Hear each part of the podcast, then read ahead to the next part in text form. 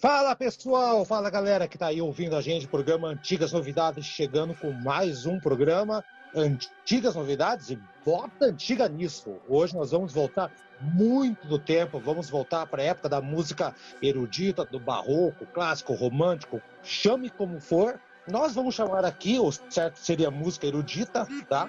Mas nós vamos chamar aqui de música clássica, porque todo mundo conhece como música clássica, aquela coisa toda, né? Mas saibam vocês que vai englobar todo aquele período lá, tá? É, sou Haroldo Glombe, o Haroldo com A, geralmente é com G, então pode me bater à vontade com essa piada. E eu vou chamar aqui o pessoal da bancada, pela ordem, eu sempre chamo o nosso engenheiro de som, o nosso Martin Bird, o cara que faz milagres. Eu tô devendo uma garrafa de vinho para ele, inclusive, pelo milagre que ele fez aqui no programa, tá? Lá, Lucas e. Fala, Lucas! E aí, Haroldo? E aí, galera, tudo bom? Estamos aqui de novo, né, com antigas novidades aí, para falar realmente de um assunto bem interessante, né? Então tá, e coisa que não tá nem no encarte, e sempre fala isso, não tá nem nos encartes, até mesmo porque na época nem tinha disco de vinil, tinha nem encarte pra, pra época. Literalmente né? não tá no encarte dos vinil. Ah, é que a gente fala tanta abobrinha que os caras não vão colocar na capa do disco tanta abobrinha que a gente fala mesmo. Acho que é meio impossível. Olha aí o Rock, sempre, o Rock sempre me furando. Exatamente. Fala, Rock Júnior. Tudo bom, pessoal? Mais um prazer estar com vocês novamente. Espero que vocês gostem das nossas abobrinhas de hoje, que na verdade não são muitas abobrinhas, né? São abobrinhas, é, como que eu posso dizer, são abobrinhas temperadas, né? Requintadas, não é aquela abobrinha crua. É, refogada, isso mesmo. Refogadinha, bacana, maravilha. Vamos refogar aqui. E para refogar, para dar um tempero extra, aqui nós temos mais. É o terceiro programa com convidado, galera. Tá ficando importante aqui, hein? Tá ficando importante. É, quem é o convidado aqui, ele é um amigo meu de adolescência, ele é amigo meu de show, a gente viu milhares de shows, estamos velhos, né? Estamos velhos, estamos na faixa dos 40 anos aí e tal. Então o cara é meu padrinho de casamento, ele é advogado, toca guitarra, toca piano agora, se, se engraçou pro lado do piano depois de velho e aprendeu muito bem, por sinal. Por isso ele está aqui, porque ele conhece muito bem a questão da música erudita. É o Eduardo Bechebar, meu padrinho. Fala, Eduardo, como é que tá aí? Olá, boa noite a todos. Em primeiro lugar, é uma honra estar participando aí dessa nova, dessa edição, né, do, desse podcast aí. E, de fato, eu sou o cara aí que eu gosto muito dos dois universos, né, tanto da, da faz anos, na verdade, que eu gosto muito de música clássica e mais, an mais anos ainda de, de rock and roll. Eu acho assim que é legal aí abrir um programa para conseguir falar um pouco de cada universo e como eles como eles um, como digamos o rock ele pega elementos da música clássica aí para suas composições também né Sim, sim, exatamente.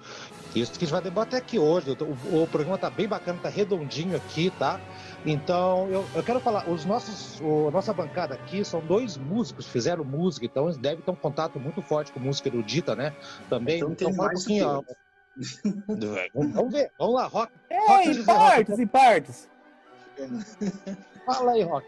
Qual que é o teu contato? Qual que é o teu, qual que é o teu, teu paladar com a música erudita? Conta um pouquinho pra gente.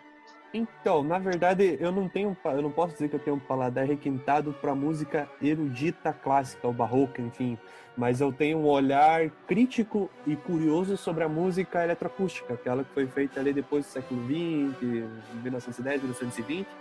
É, mas por curiosidade mesmo, até porque o estudo que eu faço de, de sobre educação musical, enfim, o que eu uso no, na minha dissertação de mestrado sobre a, a, educação musical do século XX em si, ela foi muito baseada na música concreta, na música eletroacústica, que é essa pegada mais, entre aspas, liberal da música. E não é uma música que eu escuto, tipo, nossa, hoje eu vou sentar aqui e escutar um Pierre Boulez, vou sentar aqui e vou escutar um Stockenhouse, que eu vou falar daqui a pouco. Mas eu tenho mais sentido de curiosidade, procurar a história do cara e qual era o movimento, qual era a ideia que o cara tinha para aquela peça, para aquele determinado momento, é mais uma questão crítica curiosa, mais do que é, a, de apreciação. Eu acho que esse, esse é o meu contato, assim. Tipo, lógico, eu escutei outras coisas, né? Todo mundo escuta Beethoven, às vezes da vida, Mozart, enfim. Mas eu acho que, além disso, eu, isso eu escuto por prazer, mas eu acho que como curiosidade crítica, como história, como um, um fato histórico, eu acho que a música eletroacústica tem mais contato. Legal, maravilha. E você, Lucas, qual é a tua história aí? Então, eu, né, sempre tive ligado à música erudita em geral, assim, né? Minha mãe trabalha na Fundação Cultural, Curitiba, né? E daí, quando eu era criança, ela sempre me trazia junto para todas, tipo, ver ensaio de orquestra, ver a camerata. Então, eu sempre tava, tipo, de alguma forma, é, para mim é bem natural, assim, é bem nostálgico para mim certas coisas de, de música clássica, assim.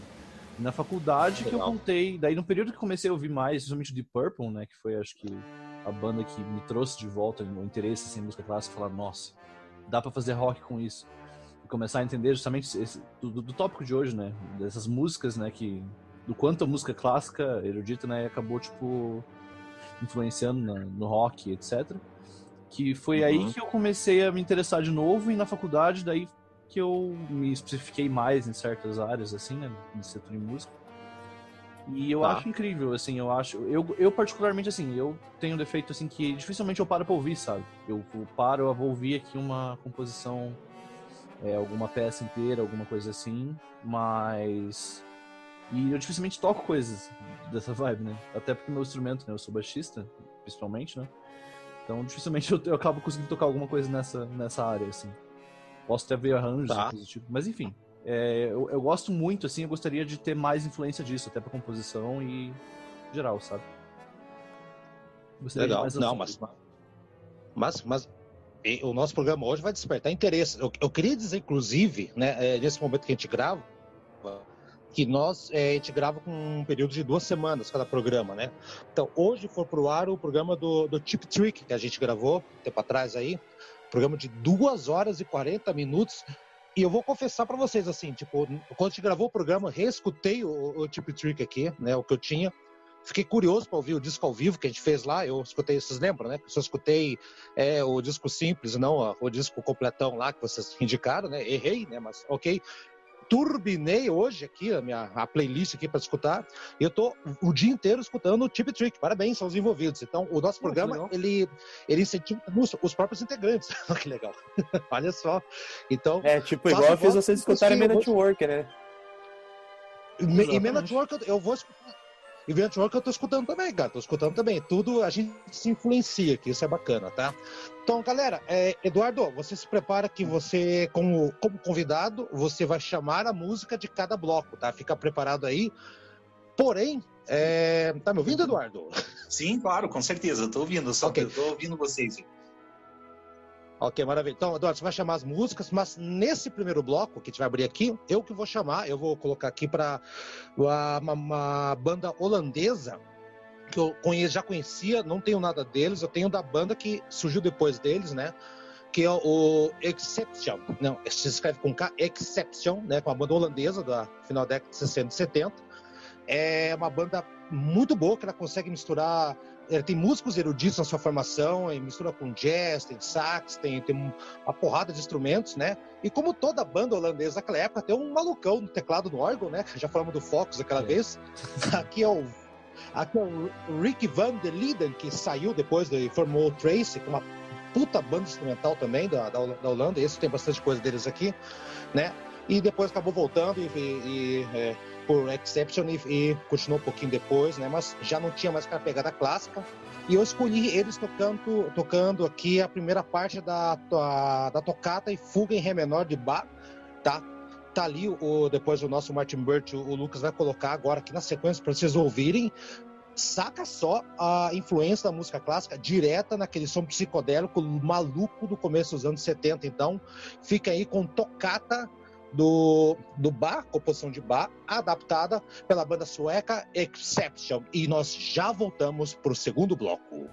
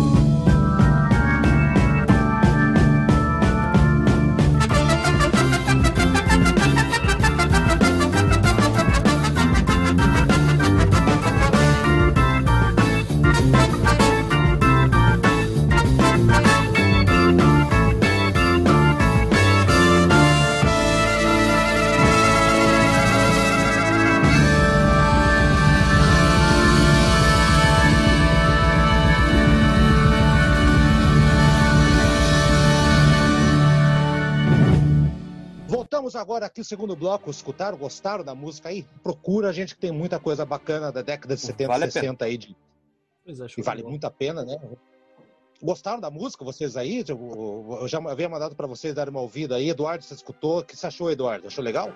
Não, eu achei bacana pra caramba. Você sabe que uma curiosidade da Tocata e Fuga é que existem teorias de que essa música não seria do Bach. Eu não sei se vocês. Porque existem Ah, músicas do Bach que, na verdade, foram atribuídas a ele, né? Sabe? E depois, assim, de muito tempo, descobriram que não era dele. Vou dar um exemplo: aquela, aquele minueto em Sol maior. Aquele. tan, tararararam, tan, tan, sabe? Aquilo lá, por exemplo, não é uma música Sim. de Bach, é um, é um compositor chamado Christian Petzold daí tava lá, só que durante séculos assim foi atribuída a Johann Sebastian Bach, mas não eram dele, sabe? Né? Mas assim, eu, e essa, na verdade, tocada em fuga não, não se tem certeza se é dele, entendeu? Não dá para saber se, Hum. se, se é, é uma incógnita, na verdade, sabe? É, e fora que muito tem, tem Oi? Pode falar? Vai, lá. Não, é que na verdade você vai falar que, que na verdade tem a, a- a história, a- a- o lado obscuro, né, da, da, da música clássica, que esses caras, tipo Bach, Mozart, enfim, os caras tiveram alunos e às vezes acontecia desses alunos tocarem coisas ou comporem coisas e às vezes o, o cara, o professor tocava essa música era atribuído ao cara, mas quem compôs foi o aluno do cara. Então, isso é um lado obscuro. Eita. Até eu não, não lembro qual, não lembro qual livro de história da música que eu estava lendo uma coisa assim, mas diz que era muito comum acontecer esse tipo de coisa, atribuir música ao compositor, mas não era ele que compunha, era um aluno, enfim, ou alguém que, que, tipo, ele ouvia alguém tocando próximo e se apropriava daquilo. Então, isso acontecia muito. Olha. E É, Lucas, eu- o que que você sabe? Fala aí, Lucas. Aí, Lucas, sabe uma Oi. coisa aí? O, o, tá- o, o Jimmy Page, então, já, já, É já isso tem que eu- história. exatamente o que eu pensei quando você falou, né? Tipo. E ele mesmo, né, teve bastante influência dessa, dessa pegada nessas músicas, assim. Foi porque foi bastante influência em pegar a música dos outros. É, tem bastante influência em tudo, né? Mas é, então, mas é, uma, é semelhante, né? O que o Rock falou, né? É, diz a lenda lá que a Taurus, lá, que a música lá que tá sendo. Led Zeppelin tá sendo processado de, de plágio Ah, que o mas-. Heaven tinha roubado. É da época que as duas bandas, o Spirit tava sendo. tava abrindo pro Led Zeppelin, né? Ou eles só pro Ah, mas você sabe que eu discordo dessa. Eu também discordo. Plágio, essa música. Eu discordo. gente- Essa música eu acho muito. Nossa, ele não tem. Eu não vejo nada a ver, na verdade, Sim, uma música a gente outra, conversou a no mesma coisa máximo, sobre uma isso. No máximo, uma progressão harmônica, e olha lá, mas não mais do que isso aí, eles são músicas completamente diferentes, é impossível dizer que aquilo é plágio. Agora a gente tem, óbvio, né, na- exemplos assim bem mais gritantes de plágio do Led Zeppelin. O Led Zeppelin 1 é- tá cheio de plágio, né? Pelo Sim. menos eu acho que é, né? Só tu tá falando bobagem aqui, né? Tá, Mas- tá.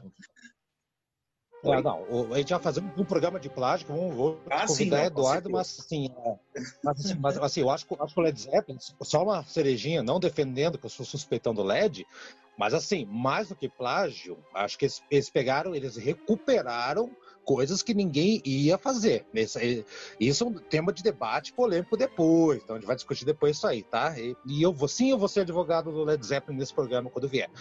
Enfim, Ah. Eduardo, vamos falar então de, de música Olha, aí, é só advogado sim, vamos lá. Eu acho que sou. Eduardo, Eduardo, eu, eu pedi para você, já que você conhece um tanto de, de heavy metal e com essa de música erudita, que você falasse um pouquinho sobre canções, é, compositores que soassem pesado na época da.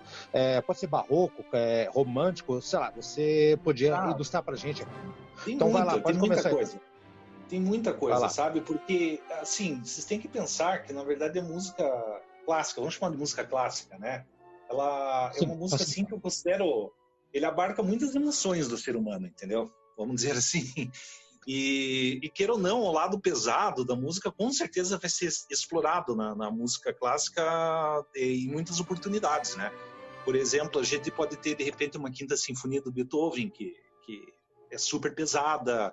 A gente pode ter, por exemplo, até depois eu vou mostrar, acho que eu vou fazer uma chamada depois durante o programa, assim, tem, tem a gente pega lá, por exemplo, um, um, um o verde com, com, com o Requiem dele, assim, que tem trechos absurdos, entendeu? A gente pode pegar Schubert com, uma ca- com aquelas canções, assim, que ele falava sobre... Ah, É que eu esqueci o nome, detalhe, né? É que o nome alemão é meio difícil de, de decorar. Mas o Schubert, por exemplo, ele tinha uma música que fala sobre o, o- o- sobre o, a morte, muitas vezes, assim, sabe? Tipo, de, de e ela tem um, um, sentido, às vezes, meio assim, que lembra. Eu, eu lembro, assim, até uma, uma temática muito heavy metal, vamos dizer assim, né? Ou, porque, pensa bem, né? Falar sobre morte, aquela desesperança, enfim, sabe? E também a gente tem também ah. exemplos, assim, de, de, de, orquestrações muito violentas mesmo, né? Sabe? É, enfim, a gente tem, acho que em todas as épocas, na verdade, assim, começando do barroco, vai para o classicismo, vai para o romantismo, a gente sempre vai encontrar coisas assim muito é, assim de muito impactantes mesmo, assim, arranjos assim bem pesados mesmo, sabe? Eu, eu, sempre, eu, sempre considerei, eu sempre considerei Eduardo Wagner uma coisa meio meio meio meio pesada mas ao mesmo, mas ao tempo tem umas coisas meio melancólicas, assim. Como é que você classificaria? Você também, você der pergunta para os da bancada também. É, eu assim, eu, realmente a melancolia ela sempre vai estar presente na, na, na, música clássica, né? Você pega, por exemplo, uma, uma sonata ou alguma suíte, ela sempre vai ter aquele movimento lento que evoca uma sensação de tristeza ou saudade, enfim, aqueles, aquelas emoções assim mais, mais é, é, me escapou a palavra aqui, mas teriam umas emoções assim mais tristes, né? Ah, mas assim, a uhum. música clássica não é só isso, não é só tristeza. A gente tem também momentos muito alegres que, que vai ter.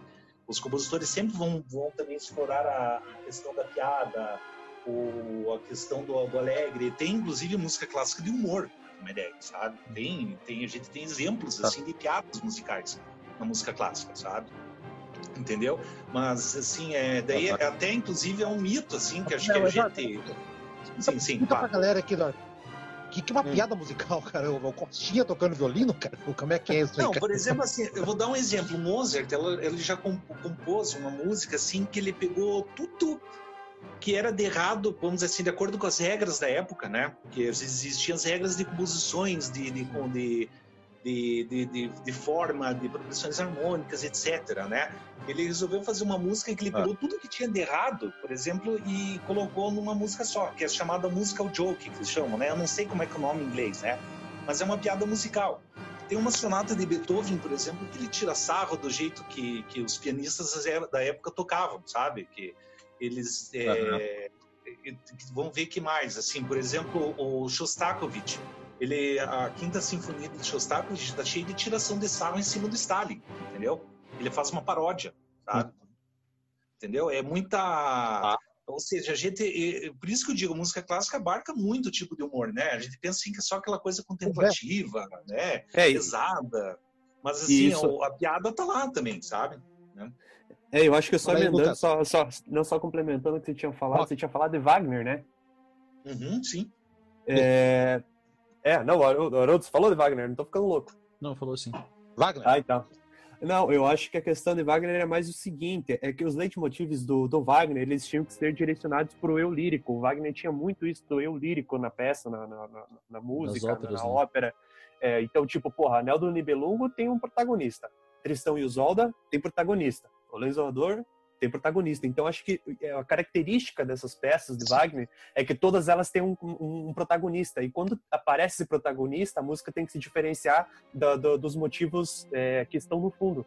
Então, sempre quando aparece tá. o personagem, ele vem em volta, tem que ser aquele motivo matador para recuperar você da peça. Senão, seria mais uma música dentre as outras e não chamaria tanta atenção. Eu acho que talvez por isso que, que os motivos de Wagner são tão fortes, assim. Eu acho que é uma é, ele foi um dos, dos, precursores, né, das coisas do, do Leitmotiv, né, tipo... Hum. E essa, essa, coisa do Neo dos Nibelungos fica bem claro, mas até falando dessa, das músicas pesadas mesmo, né, a, a Ride of the Valkyries, né, tipo, esqueci o nome em português. É... A Valkyrie, acho que é a Valkyrie. É, a Valkyrie em português? É de Valkyrie? É. É, de Valkyrie. Mas você sabe que música eu tô falando, né? Enfim, ela é uma música Sim. que é, tipo, super à frente do... À frente do tempo, entre aspas, mas ela, ela é bem pesada, tipo, em questão, tipo, de... Dessa sensação de grandiosidade, assim. E outra música que eu acho que foi muita referência para trocentas bandas que vieram, assim, da década de...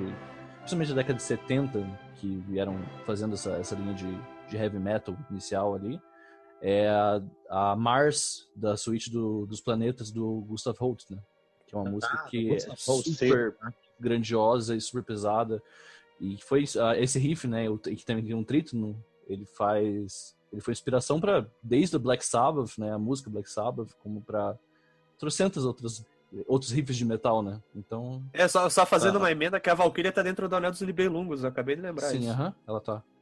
Mas eu não lembrava o nome em português. É. e, e, das músicas pesadas, das músicas pesadas, assim, acho que já já cada um vai falar um pouquinho aqui que né, eu pedi para cada um separar aí do, da bancada de um, um autor, né, um, um, compositor. E eu sempre achei, né, dentro da, da, do que eu cresci com meu pai escutando música clássica e tudo mais, assim, tal, e sempre assim Tchaikovsky, uma figura ímpar, assim, sabe?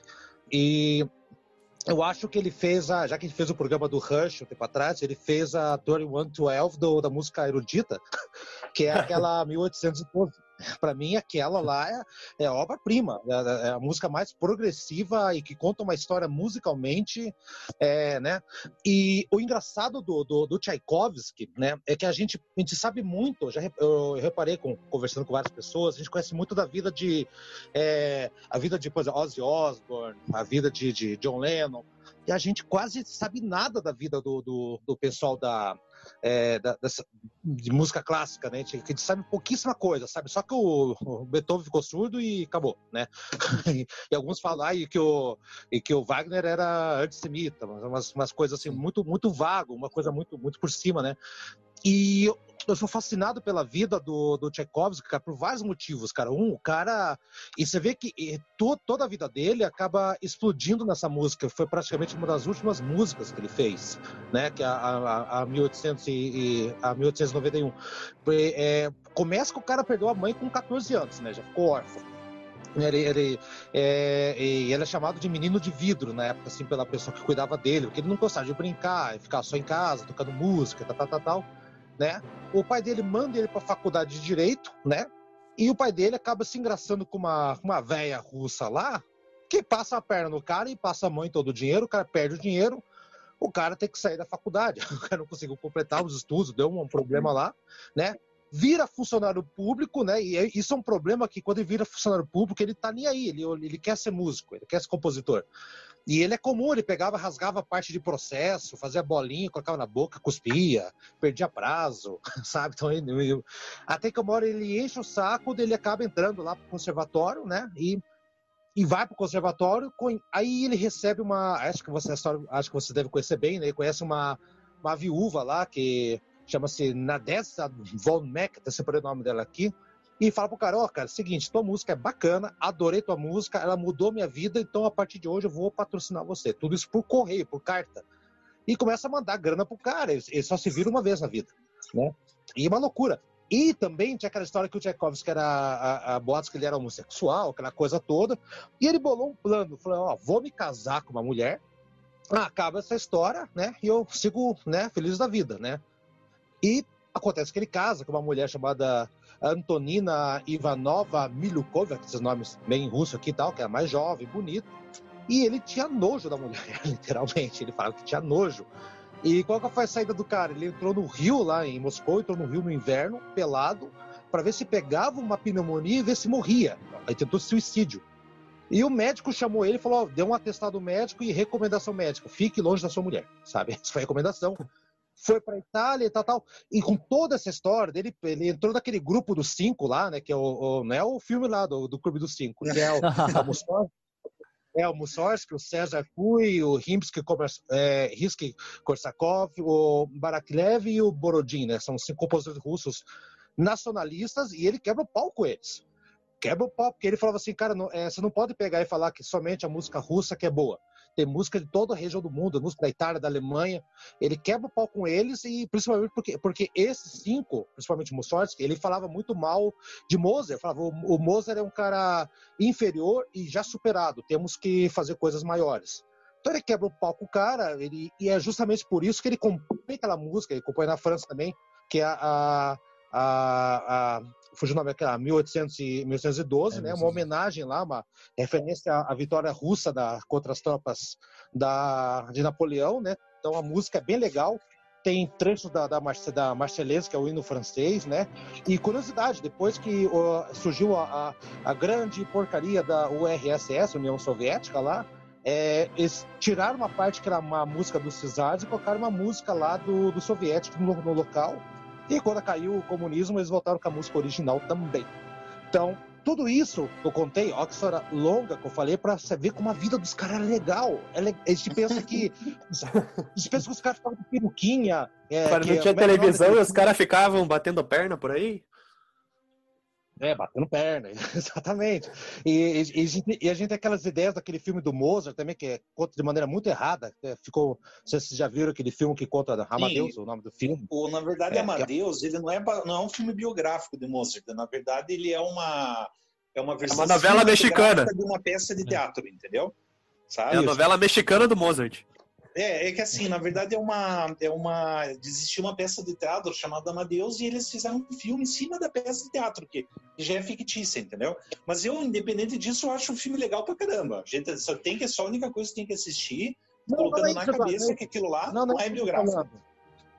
Oi? É, mas, mas não, é, é isso que eu tô falando. Tô falando que, tipo, a referência que todo mundo, aí eu tô falando de todo mundo geral, não a gente que Sim. vai atrás, né? Uhum. É, é assim, aquilo é verdade pronto. É o filme do Dodge lá, do, do Oliver Stone, é, é aquilo de mostra aquele cara lá e pronto. E não é. Então tem é muita Queen, gente né? que, que, conhece. É, exato, tem muita gente que conhece música clássica e vem e fala, ô, oh, o cara era louco, tava Não! Entendeu? Então acho legal ver que como a, toda a vida do, do Tchaikovsky resultou nessa música grandiosa depois aí, né? Então, eu vou passar agora a bola pro, pro Lucas. Lucas, você, você ficou separado, você parou para falar de quem mesmo? De Bach ou de Beethoven? Agora não lembro agora. Beethoven, então, eu... manda ver então aí. É, na verdade a nossa linha cronológica ficou bem legal, porque daí você botou o Beethoven, daí Tchaikovsky, daí eu falo depois da, da música moderna, acho que ficou bem bacana aí. Não ficou é, mais fala um pouco de, legal. de outra coisa, de, de várias áreas, né? É, dois períodos do romantismo. Sim, exatamente. É, o Beethoven, né, ele é, é um compositor ali do, do, transição entre o classicismo e o romantismo, na verdade, mas ele é, obviamente, né, um dos mais notáveis, né, do, do, romantismo, assim. E o Beethoven me chama muito atenção porque, é, daquela, é, que nem o, o Eduardo tinha comentado, né, essa questão, na época tinha muita questão das formas, né, que nem do, e essas coisas prontas de, de forma canção, etc o Beethoven foi um dos primeiros a realmente tipo ignorar as, as formas, colocar mais essa questão não composição para os outros, mas composições pessoais mesmo, sabe, com composições com nomes, composições com mais emoção realmente, em vez de só tipo uma coisa mais certa assim. E essa questão das dinâmicas assim, essa agressividade, essa potência incrível que tem nas músicas dele, né, que faz muita gente considerar ele o maior compositor de todos os tempos assim. E eu, olha, eu sinceramente concordo assim. Eu acho que o Beethoven é, foi muito influente em muitas áreas, assim. E dentro da, da, da própria questão da, das músicas dele, né, relacionada ao tema do programa, né, eu acho que tem muitas músicas que, já tinham esse lado mais agressivo e, entre aspas, assim, músicas geralmente muito velozes e muito cheias de dinâmica, assim. E eu acho que, por exemplo, Moonlight Sonata, o terceiro movimento de Moonlight Sonata, é tipo é heavy metal, entendeu? Coloca aquilo numa guitarra, coloca uma Malmsteen tocando, é heavy metal puro, assim. Não sei se vocês concordam. É. Mas é uma, é uma das minhas músicas favoritas da vida, assim, tipo, por sinal, inclusive. E, e Moonlight Sonata foi influência depois, né, pros Beatles. Não sei se o Haroldo vai falar sobre isso depois, mas. É. Vamos, falar, vamos falar. Eduardo, o que, você, o que você acha da influência de, de, de Beethoven aí pra, pra galera do rock aí? Não, isso obviamente teve influência, sabe? Agora que nem falou essa o terceiro movimento da Sonata Luar, eu inclusive é uma das músicas que eu listei assim como eu tava na hora que eu fiz a lista pro programa, é uma das músicas que eu listei como exemplos de, de músicas clássicas e heavy metal, entre aspas, né? Claro, né? Vamos Sim. sempre colocar essas aspas é, aí, né? Certeza, esse anacronismo, né? Sabe? Mas é, é, violenta. Uma música, o terceiro movimento é uma pura car carta, catarse, desculpa. Às vezes eu erro essa palavra aí, mas é, é pura catarse, sabe? Porque é, é, massa pra caramba mesmo. E, e assim, e agora que nem você falou, né? E que nem ele comentou, a Sonata Luar tocada ao contrário que deu origem lá. A, é because. É because, isso. Eu tava esquecendo o nome da música, detalhe, né? E, e porque ele acho que foi foi o John Lennon foi tentar tocar ao contrário e acabou saindo aqui aquela aquele a base né da, da música né enfim mas ele ele realmente assim ele tem inclusive eu vou contar uma curiosidade sobre o Beethoven que eu acho assim que nem você falou, eu também concordo que Beethoven é um, eu, eu acho o melhor compositor de todos os tempos. Não tem. Uh, é um negócio dele que, eu para mim, ele tá um patamar acima de, de, de, de todo mundo, sabe? Mas... É, mas eu, eu posso só fazer um adendo nesse buraco aí que você abriu? É, é. Eu, eu acho que talvez assim é uma opinião minha também, mas eu acho que é baseada em coisas que eu, que eu li, mas enfim, eu acho que a, a questão que o pessoal considera muito Beethoven, aquele cara à frente do seu tempo, Sim. eu acho que era mais uma questão de posicionamento do Beethoven do que pela sua música.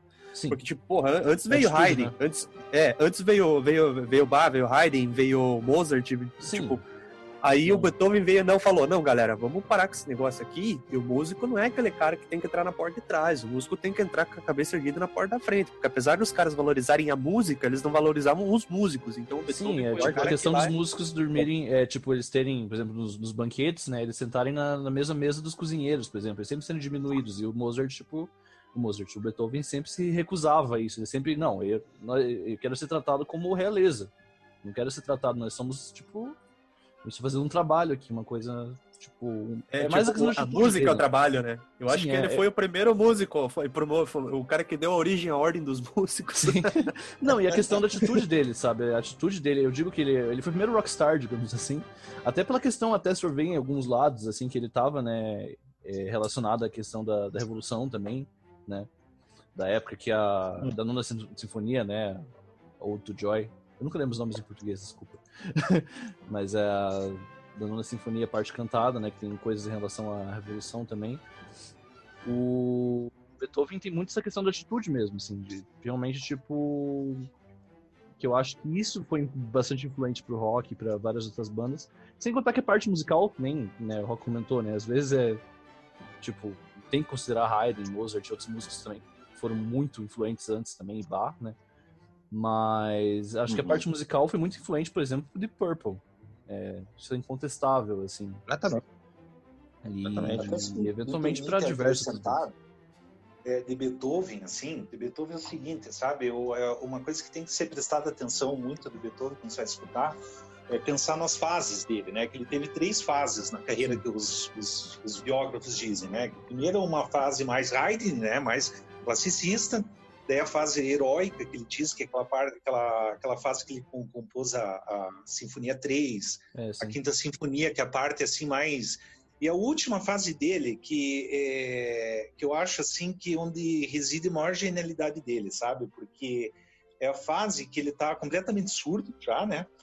E, e, ele começa a fazer uma música muito estranha, você tá entendendo? Se você pegar a, as últimas composições de Beethoven, assim, são composições muito estranhas, assim, mas só que são músicas que você não consegue captar de primeira, entendeu? E, e você parece assim que é aquilo sim que eu acho que é, uma, é um exemplo de compositor que estava à frente do tempo dele, sabe? Ele, tá, ele faz algumas coisas que, que chegaram assim a ser exploradas 100 anos depois, entendeu? Se você pegar, por exemplo, os últimos quartetos de cordas dele, assim, eu não sei se vocês conhecem, né? Ele compôs, por exemplo, num dos últimos carteiros de cordas, ele fez um movimento tão estranho, mas tão dissonante, sabe? Que é o chamado o, a grande fuga, né? De Grobe Fugue, está escrito em alemão.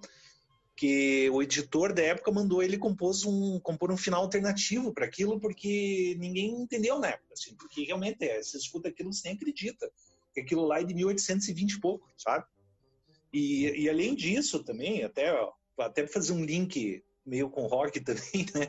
O última sonata de piano do Beethoven tem um trecho assim que parece é um anacronismo assim tremendo que eu vou falar, ó. Mas ele ele tem um trecho assim que lembra muito é, parece muito jazz no, no, no, meio assim. Ele parece como é que é aquele aquele estilo lá do, do Scott Joplin. Como é que vocês é, vocês lembram? O bebop? É aquele... bebop? Oi? Não é bebop, não. Não é bebop. Não, não, não, é né? bebop. É o. É, é aquele, é, pela verdade, é mais antigo, é um negócio antes do jazz, é aquele que do, do, do, do Scott Joplin lá, do Entertainer. Puta, deixa eu. Eu não tô lembrando Nossa, agora o nome. Ragtime? Foi? Tipo é, Ragtime? ragtime sabe? Eu, eu sugiro, de repente, eu não sei se vocês conhecem, né? Mas uma hora você escutar. Você pega a última sonata de Beethoven, a 32 segunda. Tem dois movimentos, sabe? O segundo movimento ele é, uma, é, um, é um tema com variações, né? Uma das variações parece ragtime, a primeira vez que eu escutei, eu quase caí da cadeira, porque aquele trecho da 32ª sonata, o segundo movimento da 32ª sonata, ela realmente lembra um, um boogie-woogie aquilo, sabe? É, é, lembra Scott Joplin, sabe? É uma coisa muito, é, é muito bizarro mesmo, sabe?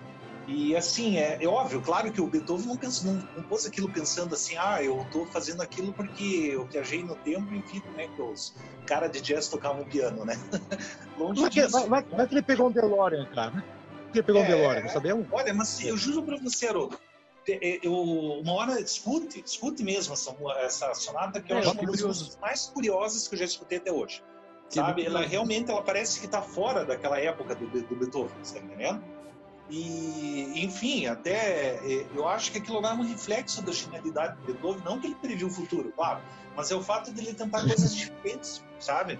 Tipo, o cara não estava ouvindo é. mais nada e o cara estava tentando buscar forma, assim, de fazer coisas que ninguém tinha pensado antes, entendeu? E, e aí, ele... Lucas, é a frente do... a frente do tempo mesmo, Lucas? Ah, você concorda. essa uh, sinfonia em específico, assim, a sonata, não tinha ouvido, na verdade.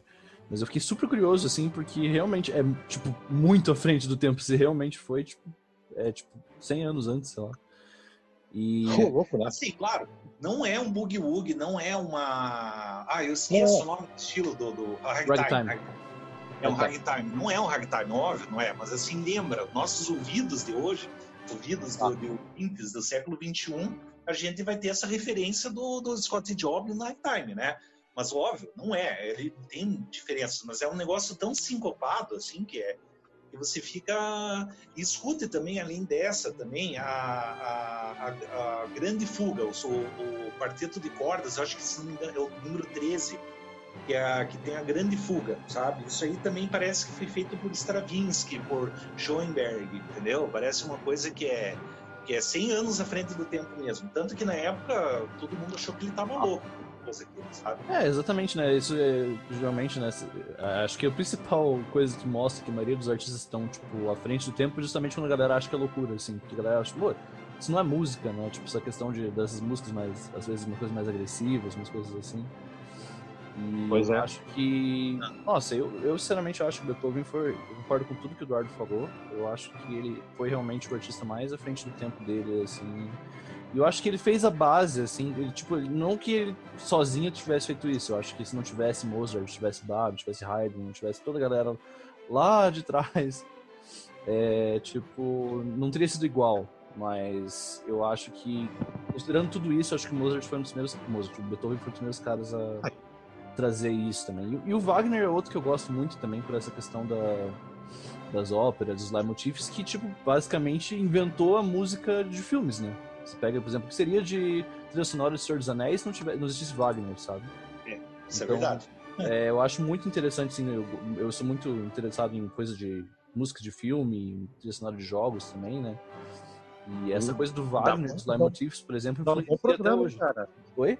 Ei. Ô, Lucas, dá um bom programa falar sobre isso aí, né, também, né? Nossa, com certeza. É, e, e fora sem Beethoven, sem, sem Wagner, que seria da música minimalista, né? Depois ali, né? Sim, na rock, das... Ô, Rock, já, já se colocou o pezinho aí, a tua vez de falar. Você escolheu aqui o Stockhausen, né? Fala um pouquinho do, da história dele, com, o que, por que você escolheu ele para falar aqui então?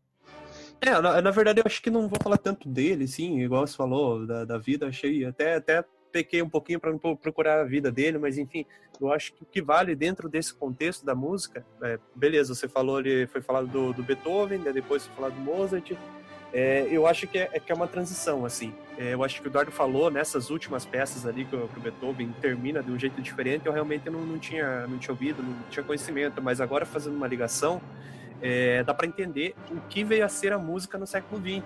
Que a música veio a ser exatamente isso, exatamente a quebra de paradigma. O cara veio, quebrou a música tonal, veio, quebrou a música modal e entrou a música serial.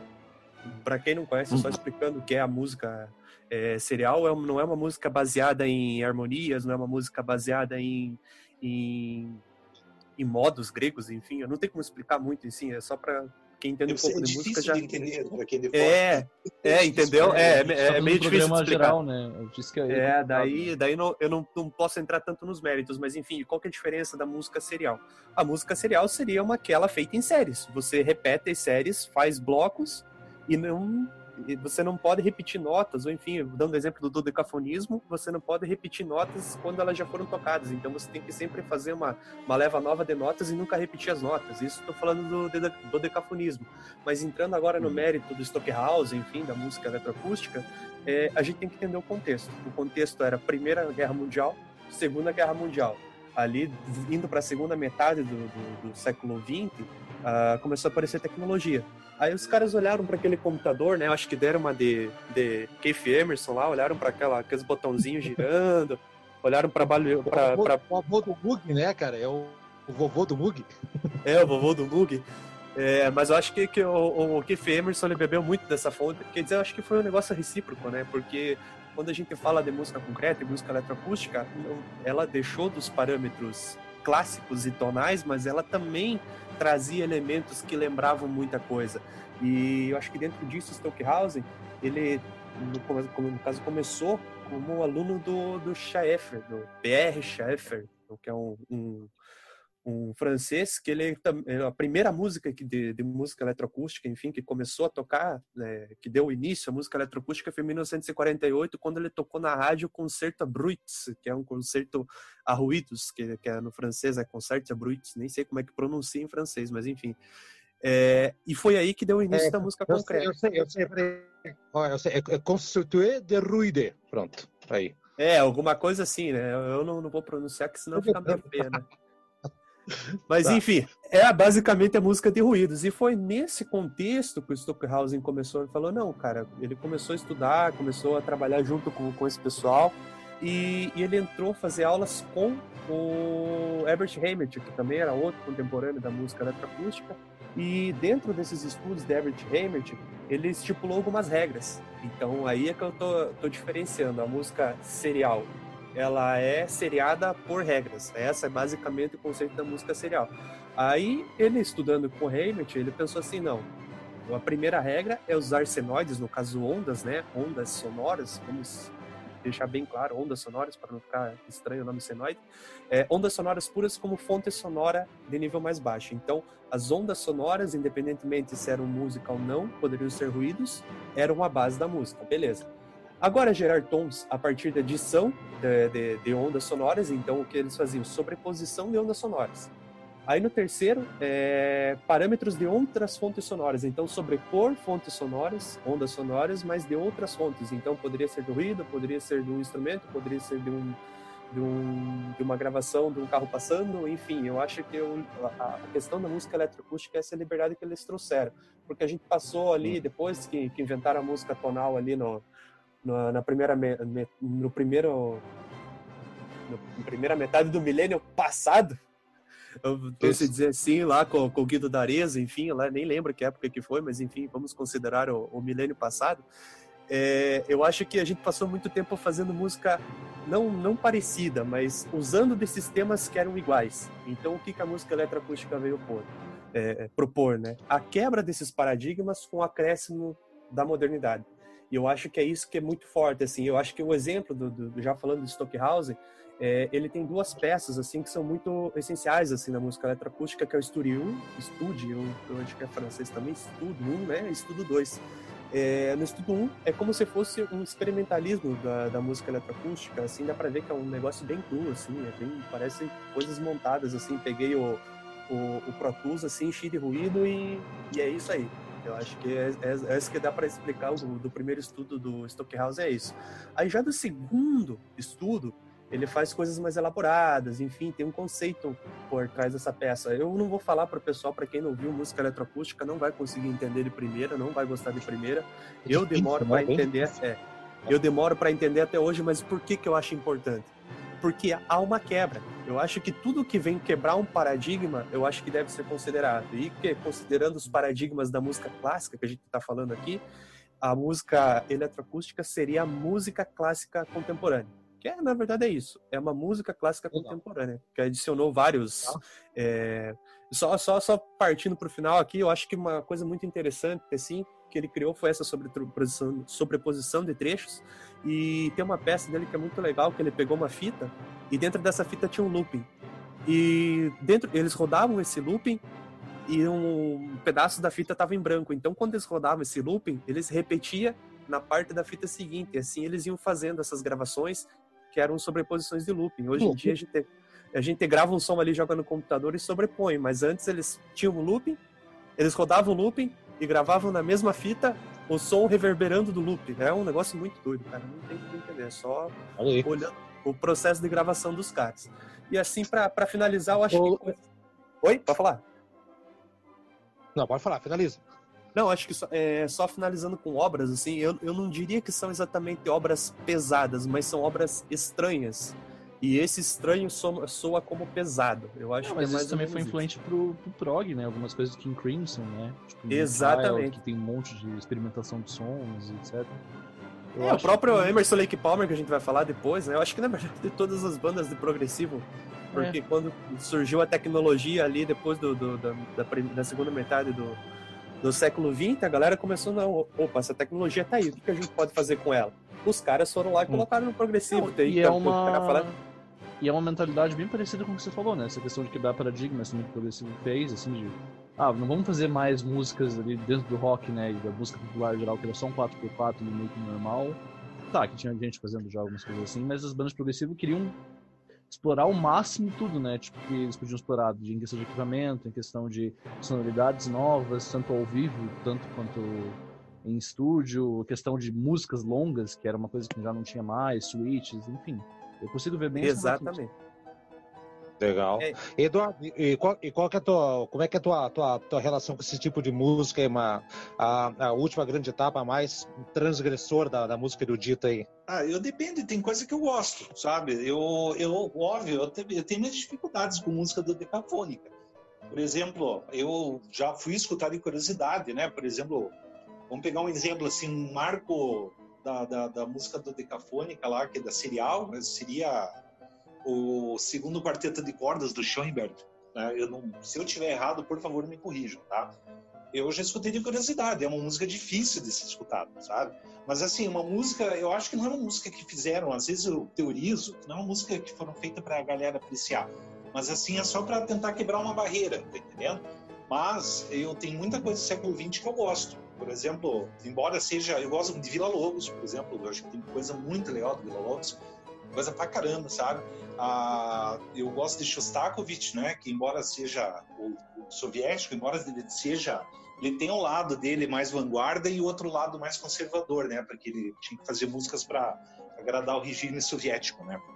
E, e eu recentemente eu andei eu andei descobrindo o George Ligeti, o húngaro George Ligeti, que tem umas músicas que eu achei genial, assim, o Requiem dele, que, que toca no 2001 Odisseia no Espaço, sabe? Ele, ele no final do filme 2001 Odisseia no Espaço, eu, sabe aquela hora que ele vai lá, que no, no, no, é, é que eles estão encontrando lá aquele monolito e tudo, né?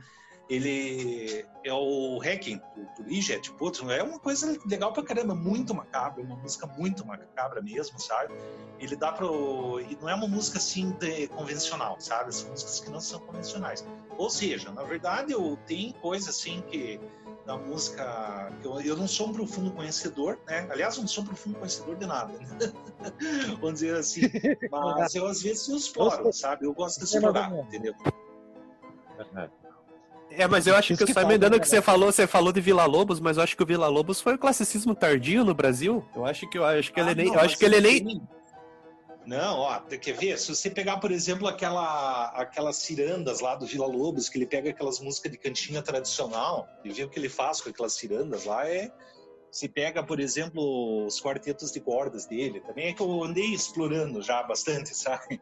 Ele uhum. tem coisas assim bem, bem, assim, bem, como posso dizer, sabe? É até incrível que, que sei lá, alguém, é, não sei de onde ele tirou tanta referência para compor as, aquelas coisas que ele compôs. Ele tinha coisas assim realmente bem tonal, bem, bem tradicional, mas ele também experimentava bastante, sabe? com certeza ele experimentava, né? Eu, pena que eu não separei aí umas músicas dele aí, que senão eu mostrava daí pra... É, que na verdade o Vila Lobos ele foi experimental, acho que porque ele estava querendo criar aquele conceito de música nacional, né? Quando você fala conceito de música nacional, ferrou tudo, né, cara? O que, que eu vou colocar na música nacional? É, é. ele é assim, ele é do tempo do modernismo, né? Sabe aquela Semana de Arte Moderna?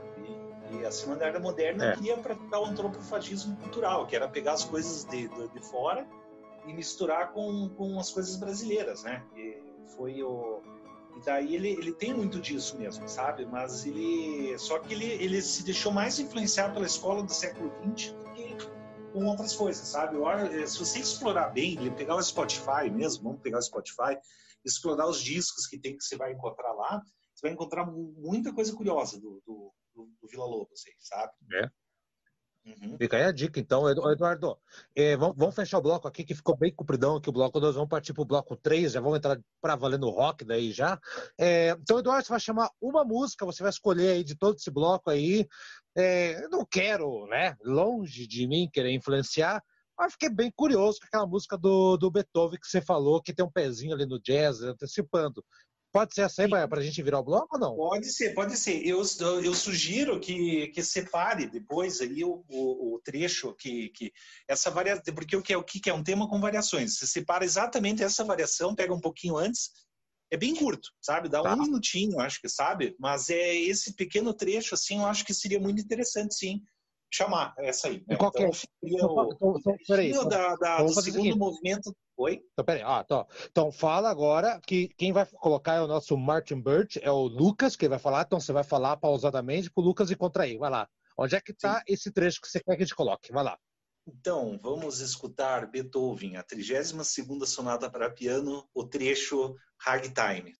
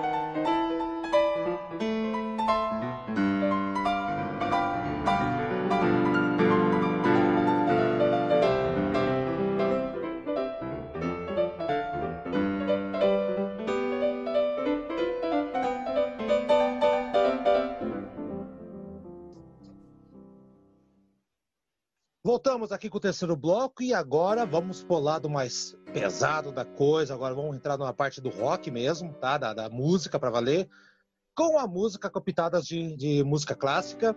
E eu já vou começar aqui já falando, já vamos falar que vou, vou pular a década de, de 50 do rock and roll clássico, porque apesar do nome e apesar do, da música Roll Over Beethoven ter Beethoven citado lá nominalmente, né? Não tem nada ali que remeta é, não remeta nada ali a música, a música de, de, de clássica, enfim. Ah, vamos pegar já com o, os Beatles. Eu acho que os Beatles representam bem, né? A gente já falou aqui de Because, mas eu acho que uh, o, a música Yesterday, talvez assim, eu acho que seja a música que já começa a aparecer alguns instrumentos, o quarteto de cordas e tudo mais. Acho que os Beatles inovaram em várias coisas, né? Não eram os únicos, mas eu vou pegar como exemplo aqui, tá? Eles fizeram orquestrações dentro de estúdio com diversas músicas, a Day in the Life, inclusive a orquestração serviu tanto para unir duas músicas, uma do, é, do, do, do Paul McCartney e outra do John Lennon, e para encerrar a música depois. No Rigby, né? Com certeza. Eleanor Rigby, exatamente. Então, tem várias músicas dos Beatles lá. É, a década de 60, galera, vou puxar primeiro para a bancada e vamos para o convidado então. Década de 60, uh, uh, pré-progressivo, né? Vamos colocar assim, já tinha uma, uma coisinha acontecendo lá no finalzinho, né? Psicodélico, mas assim, tem gente que já estava colocando, o próprio Rolling Stones já tinha uma coisa outra com corda ali, já Ruby tinha Tuesday, um né? pezinho né? aparecendo. É, fala então aí, Lucas. Então, é o que eu percebo assim da, da, década de 60, mais dessa fase aí, tipo, pós-Beatles, né? Que acho que é aí que realmente começou a galera. Que ali, a altura de 66, mais ou menos, ali em diante, a galera começou a vir mais para esse lado de experimentação ali, né? Que daí o, os Beatles tavam, já estavam para lançando o Revolver, coisas, já tinha experimentações já desde o Rubber Soul, desde coisas de antes. Né, mas você vai falar um pouco mais sobre isso, acredito. Mas os Stones estavam né, fazendo coisas como As Tears Go By e Ruby Tuesday, que são duas músicas bem notáveis com, com essa experimentação. O Flowers, que veio um pouco depois também, é um álbum que já tinha também bastante coisa da, dessa vibe, assim. Sim. E o Moody Blues, né? Que eu acho que é a banda que mais trazia desse, dessas influências, na minha opinião, pelo menos da época. Disparado, né, cara? É, o Procon Harold, é... né, o Whiter Shadow Pale, também tinha uma, umas coisas assim. Eu não conheço muito a banda, conheço a música. Né? O, o Procol Harum, cara, eles têm, inclusive você falou, eles fizeram, já, já já vai começar a falar agora, você vai falar já, né, Lucas, do, do da questão do Purple logo logo aqui, que uhum. eles fizeram o, o conceito de grupo, mas o Procol Harum fez um disco com a orquestra de Edmonton em 71, que é absolutamente fantástico, assim, em 71 um disco, um pouquinho depois do Purple é, é bom, é assim, e, só que é aquela orquestra, é o que orquestração de acompanhamento, não são músicas criadas para orquestra, né? Mas não é picareta. Hein? Já vamos chegar lá na parte picareta, que vai dar briga depois, né? Tem os, os, os sinfônicos picaretas. Mas esse não é. Inclusive tem aquela música Salt Dog, que é espetacular. Então, é um disco de 71. Eu tenho um vinil aqui, tem até procurar ele aqui, eu tenho aqui, que vale muito a pena, mas assim, eu concordo perfeitamente, cara. Moody Blues, assim, cara, ele já, é, é, já dá aquele pezinho, assim. E, e o King Crimson, que também é uma banda que, que, pelo amor de Deus, o primeiro disco deles, eu já falei lá no Batalha de Tecladista, eu gosto muito desse disco aí, né? Nós temos muita coisa ali também da, da é, eu amo Talk to the Wind, então tem muita coisa ali que, apesar de não ter instrumentos de corda, aquela coisa toda lá, orquestração, mas o Melotron quebra um galho bonito e dá para sentir ali o, o pezinho da música erudita ali. Sei que é, Eduardo, o que você acha dessa virada dos anos 60 ali, a música, você conhece pra caramba também que eu sei, quer dizer que não. Sim, eu, eu acho que é nos anos 60, na verdade, que o rock começa a, se, a ficar progressivo, né? Começa a se expandir, né? Com psicodelismo, tudo. Quando você, por exemplo, começou a falar de Beatles, eu acho Beatles um excelente exemplo de mistura de rock com música clássica, por quê?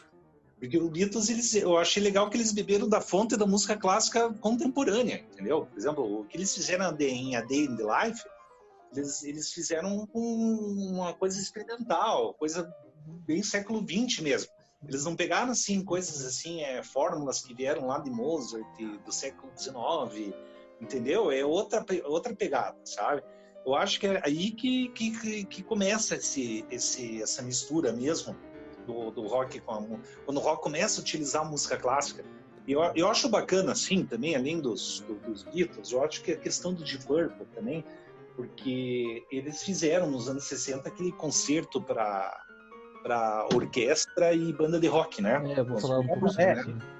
É, né? é, é, justamente, Eduardo, é, é, é, justamente esse é o tema agora que a gente vai falar. O Eduardo já puxou, já deu uma de manhã de Nai, puxou o assunto, que eu pedi pro Lucas Pedi pro Lucas falar um pouquinho do concerto do Purple. Ô, Lucas, mas antes do, do concerto, o Purple, já, o, na, o Purple, na primeira formação, já tava flertando e muito com a música erudita, né, cara?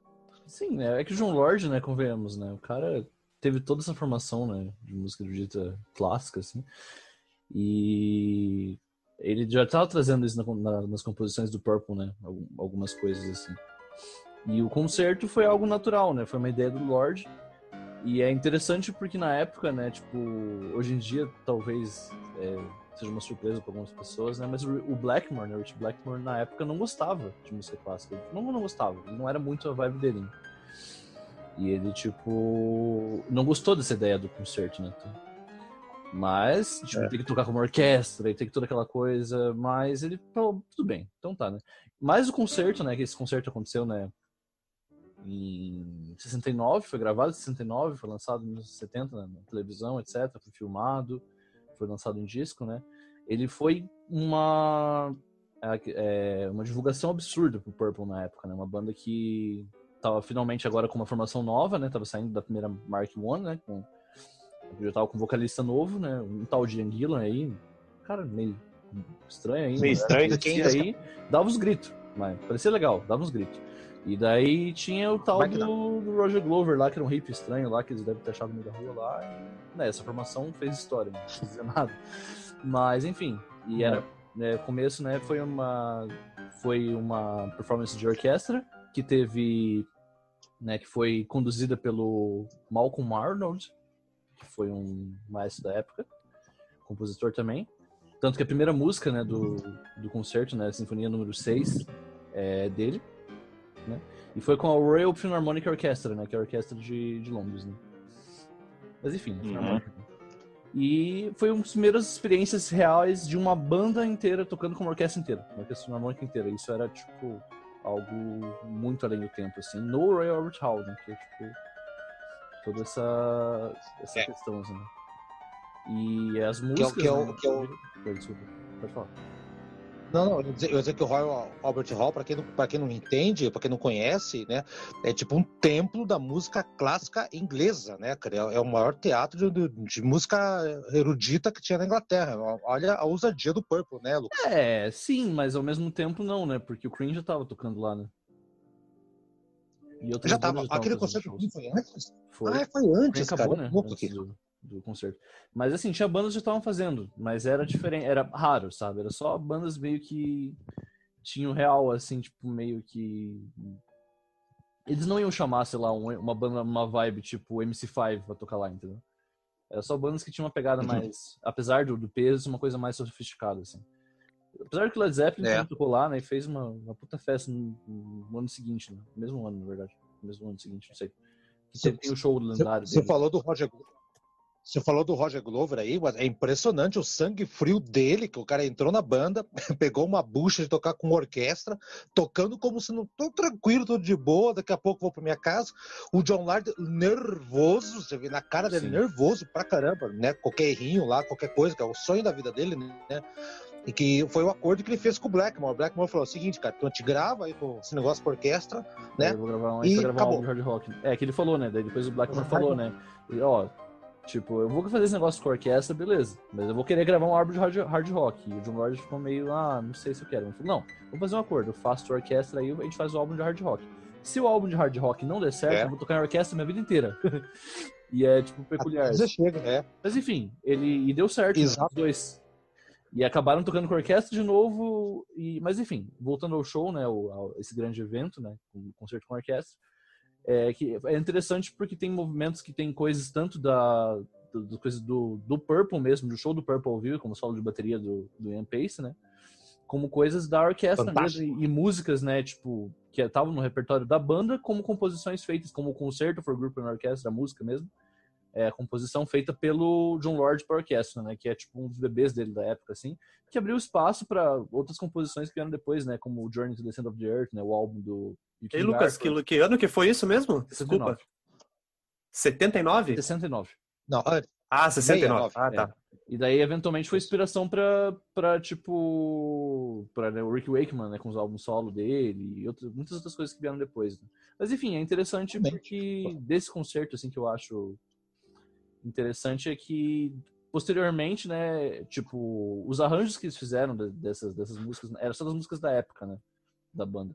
Mas depois, em 99, teve uma teve mais uma versão desse concerto, porque, e na verdade, curiosamente, o condutor dessa vez teve que reescrever toda a, todas as partituras, por causa que eles tinham perdido as partituras originais. Então ele teve que Sim. ouvir mil vezes até pegar toda a abertura. E daí tinha arranjos de músicas do Purple novas, além como várias músicas da banda do Steve Morse, músicas da, de composições de musical do, do Roger Glover, que é outras produções dele. E também músicas como... O Dio tocou? O Dio cantou, né? City on a Dream, foi maravilhosa. Mas, Sim. enfim, é, acho que dos, a gente vai falar um pouco mais sobre isso né, mais pra frente, né, Rob? Mas eu acho que esse foi o Podemos. primeiro grande concerto que deu certo e eu acho que um dos poucos que realmente deu certo que aproveitou a orquestra com, de verdade, sabe? Eu acho que alguns outros Você, concertos aí você não... falou a palavra. Não sei. Oi? É, eu, Você, você matou, você matou a, matou a charada, cara. É, O Purple, não, eles podiam ter pego a orquestra, colocado lá, faz um fundinho aqui bacana e vai embora. Cara, o Joe Lord sentou e compôs a música. Ele, eles realmente criaram música erudita com rock. Isso é um 51 minutos de música, diga-se de passagem, né? Não é tipo pouca Pois é. coisa, né? Tipo, eu até tenho um o- comentário e o a fazer. Fala. Não, só, me- antes, antes do comentário, Eduardo, antes do comentário, só, só o, o Ian Gillan também ele começou de boa, né? cara? Um show de duas horas, ele, ele cantou só uma parte, mas cantou feito um condenado, cantou sim, muito bem. Muito lindo. Mas ele praticamente assistiu um show inteiro, né, cara? Ele começou muito bem ele. Fala aí, Eduardo, o que você vai falar do, do Não, concerto do é que- Purple aí? É que esse concerto do Purple tem um detalhe, assim, que. Porque é a questão do respeito da forma. O que, que, eu, que, que eu quero dizer com isso? Na música clássica, o que, que é um concerto? Um concerto, na verdade, é uma, mu- é uma composição feita para orquestra e algum ou mais instrumentos solistas. O normal é um, mas às vezes tem um ou dois, né? Enfim. É, ou seja, eles pegaram esse formato né, de composição e aplicaram para uma banda de rock. Co- Como a gente tem inúmeros exemplos de, na música clássica de concerto para piano, concerto para violino, concerto para violoncelo, concerto até para gaita harmônica, já existe, Sim. sabe? Tem. tem concerto para tudo. E, ou seja, são composições lá. Tem orquestra sempre é, fazendo faz, com um instrumento solista. Daí eles pegaram esse formato e não, vamos fazer um concerto para grupo de rock, entendeu? Daí é com orquestra, né? A, a, a banda de rock e detalhe ainda, também tem três movimentos, um movimento rápido, lento, rápido, como em vários outros concertos. Ou seja, a questão da, da forma foi respeitada, entendeu? Isso que é bacana, assim. Não foi um negócio assim, ele, Uhum. ele foi feito por quem entende do que, que ele, o John Lord sabia o que estava fazendo, entendeu? Isso que eu, eu, eu já acho, por exemplo, o Malmsteen lá, quando ele fez aquele, aquele concerto para guitarra elétrica, ele fez uma salada total, Nossa, assim, porque ele não fez Tá. uma, Uma salada uma- não fez a mesma coisa, você tá entendendo? Ele tentou fazer, né? É, esse é o meu sim. comentário.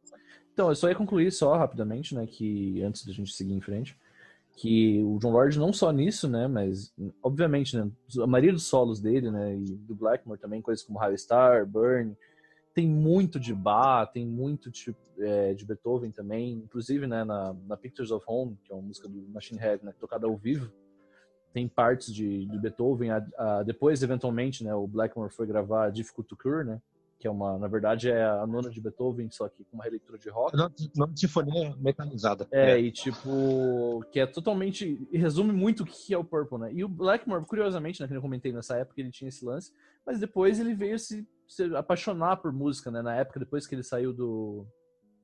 Do Deep Purple, ele começou a estudar, tipo, outros instrumentos, começou a estudar cello, começou a estudar música clássica, para justamente ter outras vibes de composição, e desse ponto em diante a composição dele também mudou muito para essa vibe focada mesmo. As progressões, as, as Uhum. formas também. Progressão, ele se tornou mais nessa pegada do que ele zoava, entre aspas, o John Lord na época, né? Interessante. Mas. Ironia, né? É, Ele foi, ele foi mais pro lado medieval, né? Muito Também, medieval, ele pegou muito certeza, mais. né? Ele foi mais É. do lado da, da- da música barroca também, umas coisas assim. Da música medieval mesmo, esses- os instrumentos também, né? Pô, o cara mora no castelo, né? O que a gente pode falar dele, né? Mas enfim, eu acho que esse, É. resumindo esse concerto, eu acho que resume realmente o que é o é, acho que foi o primeiro Muito grande bem. concerto que deu certo, eu acho que todos deviam ser assim, na minha opinião, assim. Eu também acho. Ô, ô Rock, e aí, você quer falar um pouquinho do, do, do, do, do concerto do Purple ou quer puxar já pro Emerson Lake Palmer aí? É, eu tô quietinho que eu acabei não conseguindo ver o- o- a Concerto. história inteira do concerto. É, fiquei meio quietinho. Essa, essa- passei mal ontem, Não, tá- fiquei quietinho aqui.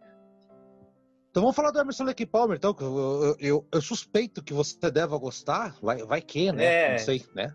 É, essa treta aqui, só, essa Então- treta eu já, já tava ligado já. Obrigado. Então vai, manda ver, fala um pouquinho do Emerson Lake Palmer com questão aí de música erudita, quem se pode falar, da, é, é, tem, tem desde Pictures at Exhibition até, uf, até o infinito, Vana. Começa Puta, aí é. você falando então, cara. É, eu acho que na verdade o que vale mais falar aqui, porque a, a turnê de 77 foi do Works, né? Do Works 1 e 2 praticamente. É, mas só situando, para quem não assistiu, não assistiu, não vou falar assistiu, a gente trabalha na TV agora, não escutou o nosso último últimos podcasts, a gente falou sobre o California Jam. E depois do California, do California Jam, que o Emerson Lake Palmer tocaram, os caras entraram e ah, tá, vamos descansar aqui, né? Os caras já tinham lançado Brain Salad Surgery, já tinha ido tudo ok, o Emerson já foi lá e girou o pianinho lá no, no California Jam. Aí os caras falaram, não, já deu pra gente, vamos tirar um, um, um, um, um tranquilex aí, vamos ficar de bom tempo. Aí beleza. Aí os caras ficaram um tempão ali, e depois, em 76, os caras voltaram para gravar o Works. Só que daí eu, eu acho que o, o, Emerson já tava louco na droga ali, daí ele falou assim: não, a gente já fez um monte de álbum conceitual com um monte de música progressiva e clássica. Até não preciso nem falar uma das músicas, se o pessoal pegar Tarcos, qualquer um, Brain Salad Surgery, qualquer um anterior, é basicamente música clássica, porque a formação do Keith Emerson é em música clássica. Greg Lake era um cara mais deboísta, fazia baladas, mas ele entrava na onda e acompanhava o, o Emerson. E nesse contexto de 1977, os caras lançam o Works. O Works pra, foi gravado na Suíça, um pedaço na Suíça, um pedaço na França, foi algo bem dividido. Foi tão dividido, tanto na questão da gravação, tanto na questão de lado, porque ficou, ficou um lado pro Emerson, um lado pro Lake e um lado pro Palmer. Ficou um ladinho para cada um para não criar briga. O primeiro já vem com as pancadas do Emerson, né? Já vem com aquela abertura de piano fenomenal, animal. E até por sinal tem, tem uma outra música que eu nem lembrava, que é Hello Be, Be Thy Name, que daí é o mesmo nome da, da música do. Iron lá. Fui tentar procurar similar, é. similaridades não acabei não encontrando. Pensei, nossa, será que vai ter alguma coisa? Eu acabei não, não achando. Mas enfim, foi só uma. Só o nome. É só o nome mesmo. Mas é uma é, mas o... comum, né? É? é Hello Be Thy Name é. Como é que é? É, ela santificado seja vosso nome, alguma coisa. Nome, é, santificado seja vosso é. nome que era muito usada na, na Inquisição. Mas enfim, e, e, eu acho que a música que fez mais sucesso, talvez que entrou para os tops, foi aquela Fanfare from the Common Man, que era uma Nossa, peça do Iron Pop. Uf, é muito massa. Essa aí, essa e aquela Pirates Nest também, é, desse disco também, né? Ou não? A Os qual? Piratas. Eu acho que é, Isso, é, é a última, é, é a última, hã? Sim, sim. Essa música, mas é, a Pirates é Nossa, muito sim. foda, cara. É, é, é o, o Piratas do Caribe isolado ali. o Eduardo, Eduardo está quietinho aí, você, você, você, não, você gosta dessa fase? Não, mas eu você gosta dessa fase já. Agora, eu já falei demais, eu tenho que deixar os outros falarem. você é convidado, caraca. Como assim convidado Sim, né, não quer falar? Mas ele tem que ter educação na casa dos outros, né? Tem que. Ai, meu Deus, tá bom. Então vai, segue aí, então, Rock, vai, vai, vai. É, não, só, só chamei de Maria os caras, os caras já tinham visitado o Aaron Copland já pra caralho, né? Porque daí já tinha música do Aaron Copland, eles, eles, eu acho que eles tinham um amor pelo Aaron Copland, daí decidiram colocar o, o Fanfare de novo ali. Mas enfim, daí depois em 77, daí veio o Works 2, né? Aí, aí é que começou, teve músicas legais, tipo Maple Leaf Rag, Watch Over You, enfim, teve vários sucessos orquestrados, lógico, mas no Works 1 e 2, daí a banda já começou a desandar, né? Daí já vamos entrar no mérito aqui do, de 1977 por causa dessa turnê. Porque, como eu disse, os caras tinham entrado em ato lá no, no, no Cal Jam e voltaram assim. O Emerson olhou para a galera e falou: Não, eu quero botar orquestra aqui e eu quero botar uma orquestra aqui. Ah, beleza. Os caras foram contrataram mais de mil pessoas, mais de 70 músicos contratados. Aí vocês já viram o que aconteceu, né? Não, não, não. Não, não, não. 70 músicos foram ouvidos, eles levaram 36 só. Era 70, ficou 36 só. Ah, ó, já corrigindo, mas é, mas contratado foi 70 mesmo. Eu não tava.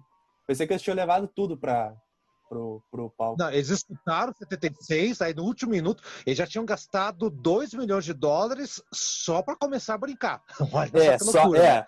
Isso é década de 70, né? Milhões era milhões mesmo, né? Sei lá, 3 milhões era multiplicava por 10 aí, sei lá.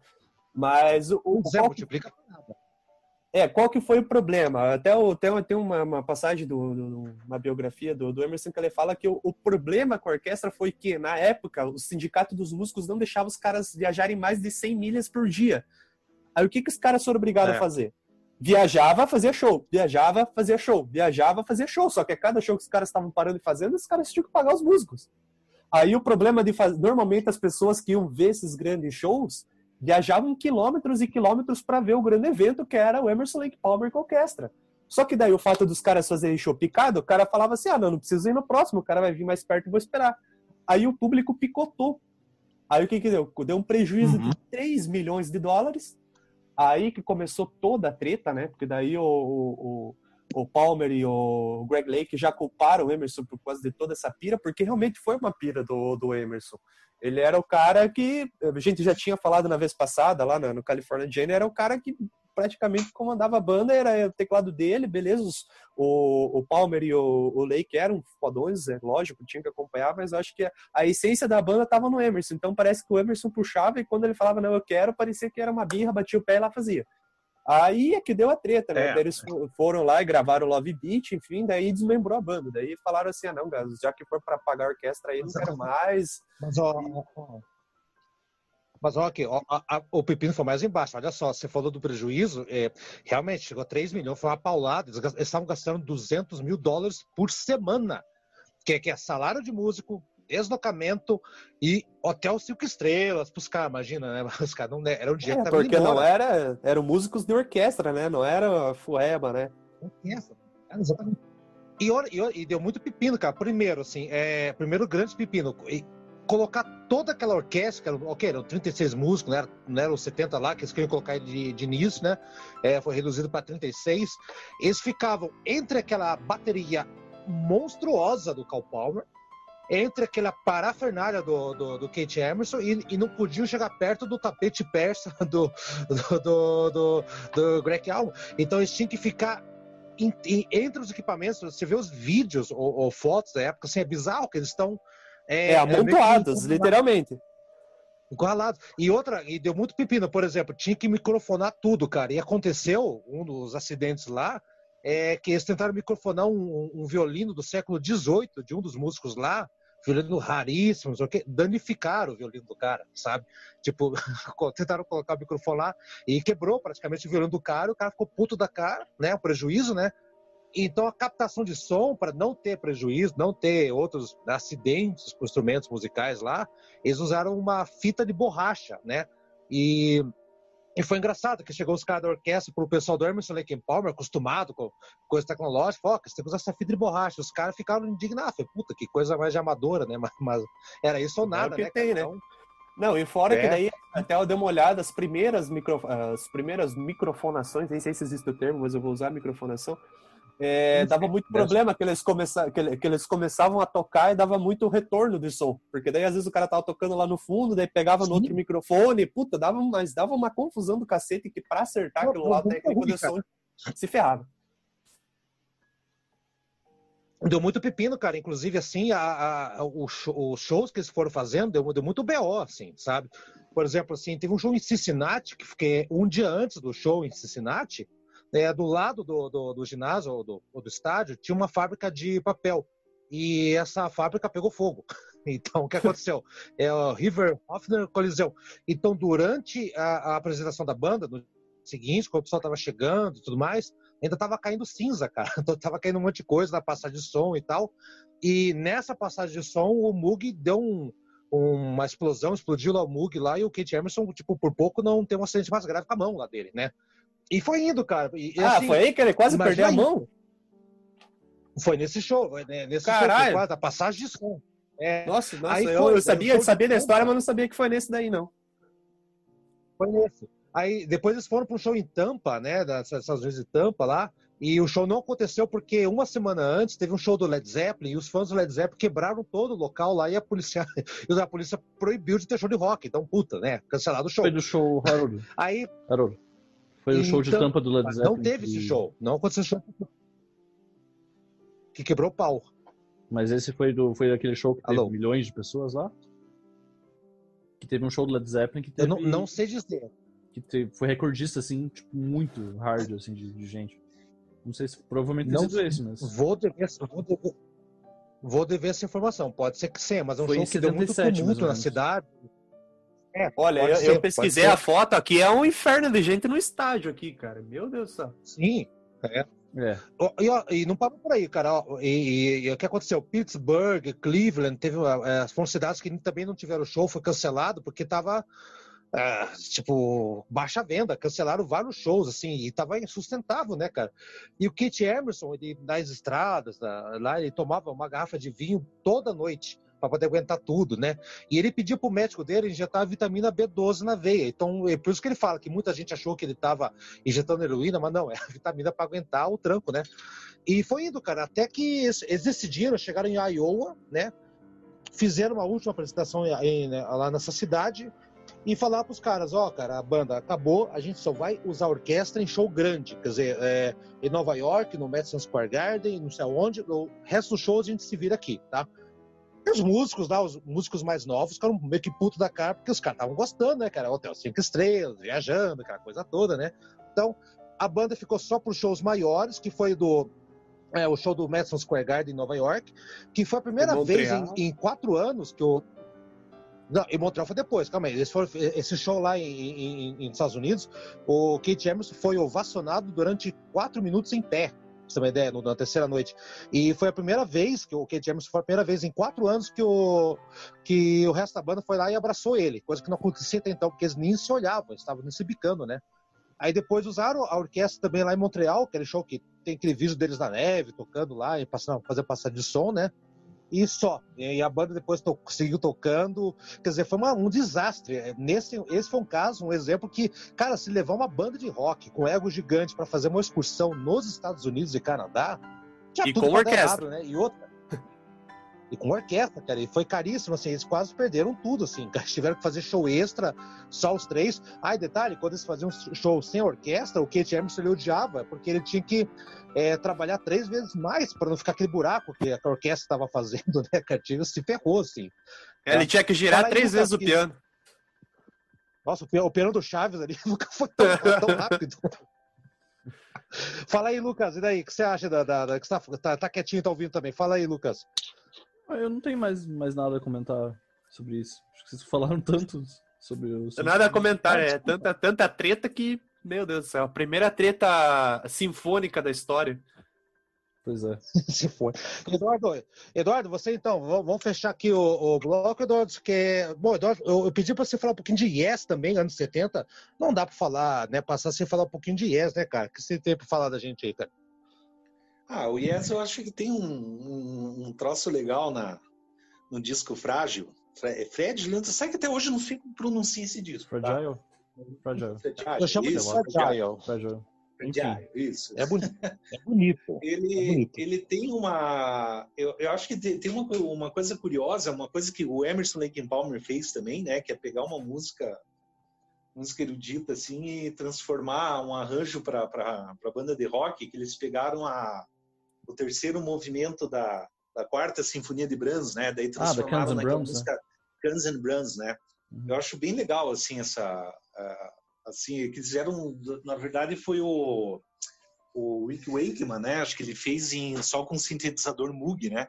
Sim. E eu achei bem, bem bacana assim com, com o, o Yes assim tá fazendo isso, sabe? Apesar que o Yes eu também não sei se ele eh, a- a- como todo rock progressivo, na verdade ele sempre vai ter vai ter muita influência de música erudita, né?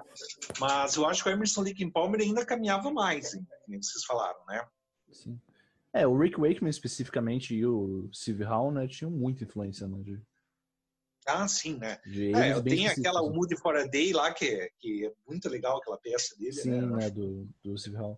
É, eu acho que o Yes, o, o Rick Wakeman, né, tem muita coisa que, que veio depois, né, eles começavam alguns shows com a Firebeat Suite, Firebird Suite, né, que não lembra disso? Ah, é Stravinsky? verdade, eu não lembrava disso. que começa no Yes Songs é a primeira música, né? E daí o Rick Wakeman também acho que chegou a fazer versões dela depois, mais, mais pra frente. né? Uhum. Mas, sim. é. E, eu acho que de Yes é isso que eu tenho para falar, sabe? Eu também não, não, não que nem assim, o, o, vocês falaram coisas do Emerson Lake Palmer, eu percebi que vocês são bem fãs do Emerson Lake Palmer, né? Que essas coisas que Nossa, vocês falaram sim. ali, eu nem, eu nem conhecia. Eu, eu não conhecia essas histórias, não, sabe?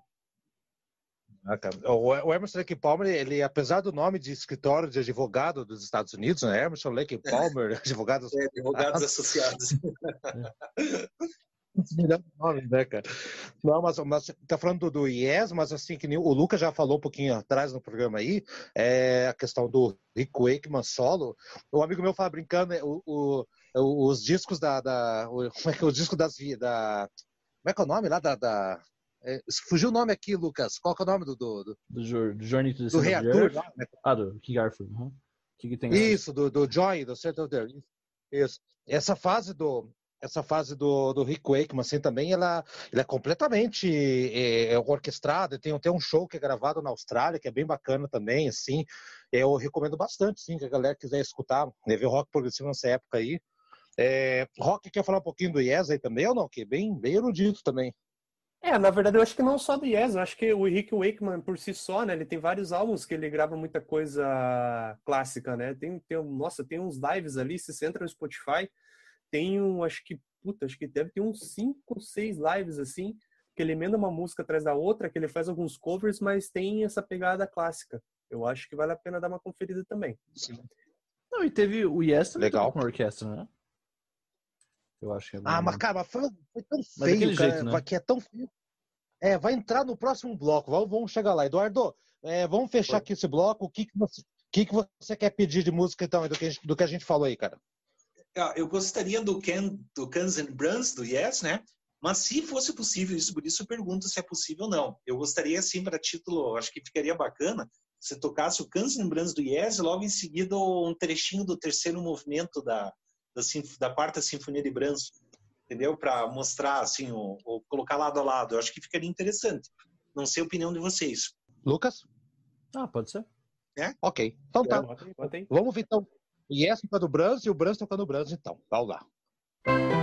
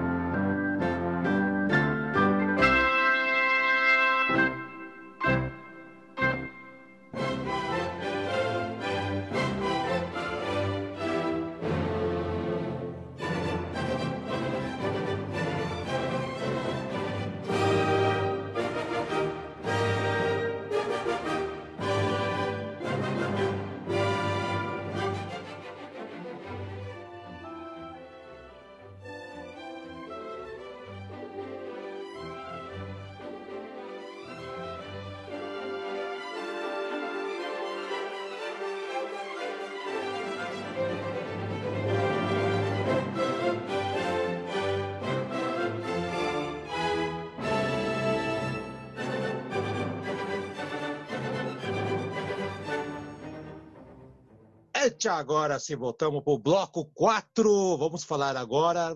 Já falou muito de rock progressivo, né, gente? Que é a coisa mais óbvia do mundo, com música erudita. Mas as seis cordas, a guitarra também tem lá seus virtuosos, virtuosos, tem lá seus, seus é, digamos, filhos ou inspirados pela música erudita, música clássica. Hein, Eduardo, você pode começar a falar um pouquinho, talvez, do Randy Rhoads, que acho que é o primeiro guitarrista, quer dizer, tinha antes, tinha o Van Halen, tinha o Hit Blackmore, que já falamos aí e tudo mais, mas acho que se pegar a década de 80, assim, acho que o Randy Rhoads é o primeiro que, que vem à cabeça da gente, não é verdade ou não? É, sim, eu, eu acho assim que, que se for pensar bem, assim, pegando tudo histórico de guitarristas, o que eu lembro assim que mais ficou vinculado à música clássica para mim foi o, o Rich Blackmore, né? É, por causa que ele utilizou muitos, muitas ideias assim na música clássica nas composições de Purple, né? E o Randy Rhoads, bem que você falou, eu acho bacana do Randy Rhoads o seguinte, né? Que o Randy Rhoads ele era muito inspirado no violão clássico, né? na, na na, na escola do violão clássico, né? Normalmente, vocês podem perceber o seguinte, que guitarristas, eles se inspiram, na verdade, no violino, na música clássica, sabe? É, preste atenção nisso, sabe? Que é uma coisa diferente mesmo. Eles normalmente se inspiram, assim, no, no, em frases de violino, sabe? E já o Randy Rhoads, eu acho bacana, assim, que ele era um pouco mais do violão clássico. Tanto que, na verdade, ele tinha aulas de, de, de violão clássico, né? Ele, até na, na obra do, do Ozzy, né? colocar nos dois discos que ele gravou com Ozzy, ele fez uma, uma mini peça, uma miniatura chamada D, né, DE, né, que é uma, uma miniatura de violão clássico, né? E também, e, e, outro exemplo bem legal foi na música Diary of Madman, e ele pegou, ele se inspirou muito na, no estudo, no, no estudo de um, de um compositor chamado Léo Brauer, um, um violonista cubano, mais especificamente é o Estúdio Sensílio número 6. Tá? Ele, ele pegou aquilo e ele deu uma desacelerada, que o estudo é bem difícil mesmo, né?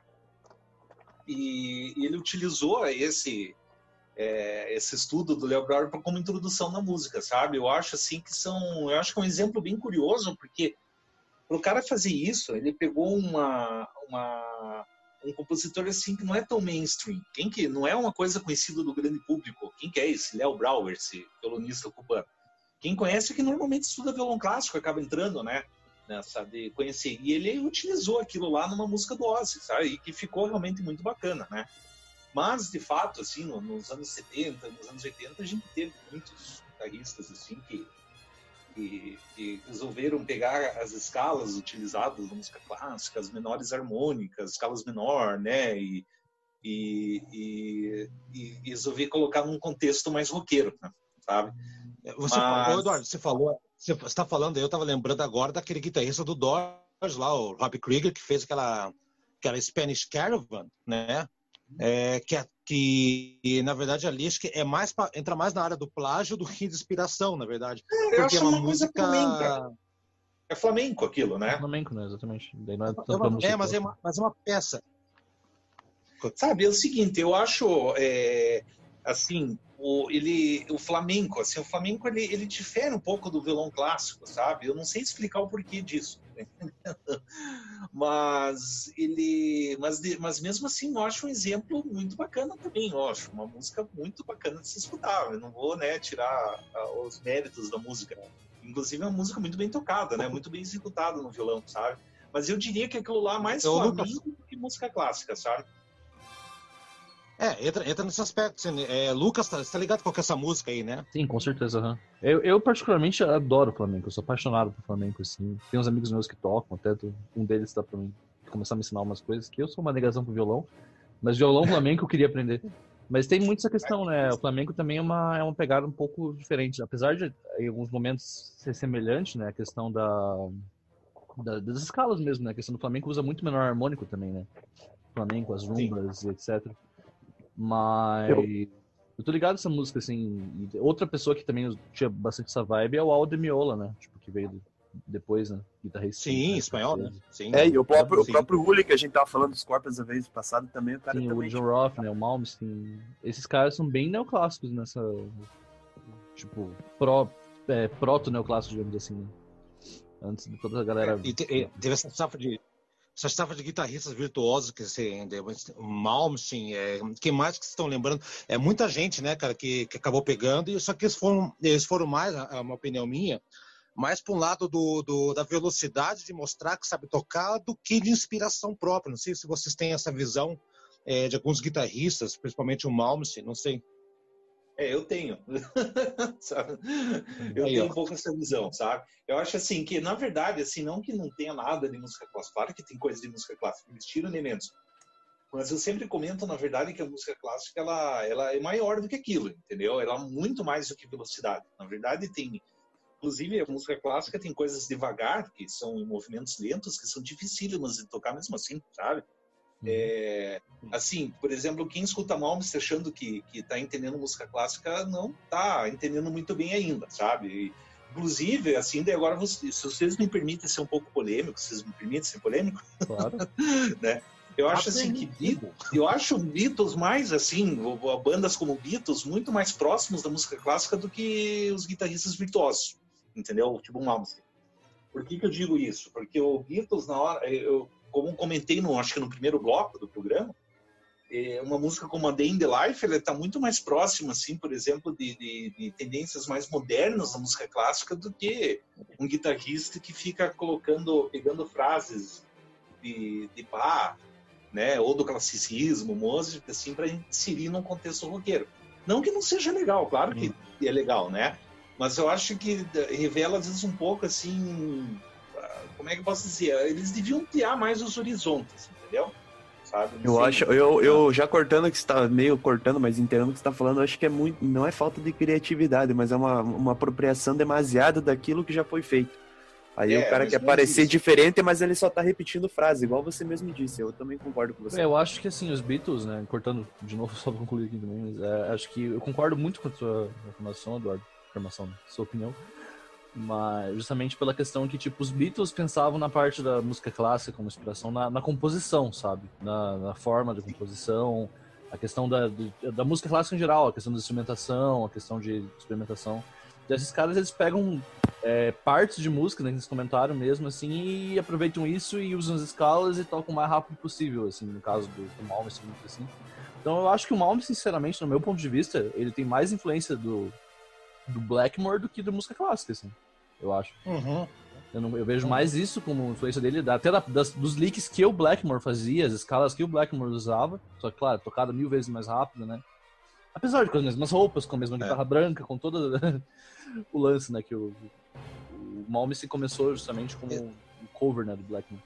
Mas eu acho que eu, concordo. É, o, so, o, sonho, o sonho do o, o, sonho do Malvis é explodir o palco do California Jam, né, cara? Chegou um pouquinho tarde, né? Ele, não, o sonho dele é ser o Hit Blackmore. Pô, o cara né, pegou os vocalistas do, do Rainbow pra tocar nas bandas dele, né? Uhum. Sim, né? O cara é Sim, é muito tipo. É tipo o lance lá do Uli, né? Com o Uli dos Scorpions, com o Hendrix, né? Que até pegou a ex-namorada do Hendrix, casou com. Pegou a namorada. O cara é. gostava tanto que, tipo, tudo que podia ter do cara ele tinha. Né? É, vai, vai que a né? inspiração tá ali, né? É. Sei lá. E, e, galera, mas fazendo, eu tava, tava dando uma olhada ontem nessas músicas, daí até peguei aquela do Evar Krieg, aquela How of the Mountain King, e além de ter, lógico, a influência com, com, a música do Blackmore, do, Rainbow, enfim, que é o, a música do, do, do cara de trás para frente, de frente para trás, eu não sei se vocês separaram que ela tem uma relação também com Into the Void, com o riff de Into the Void.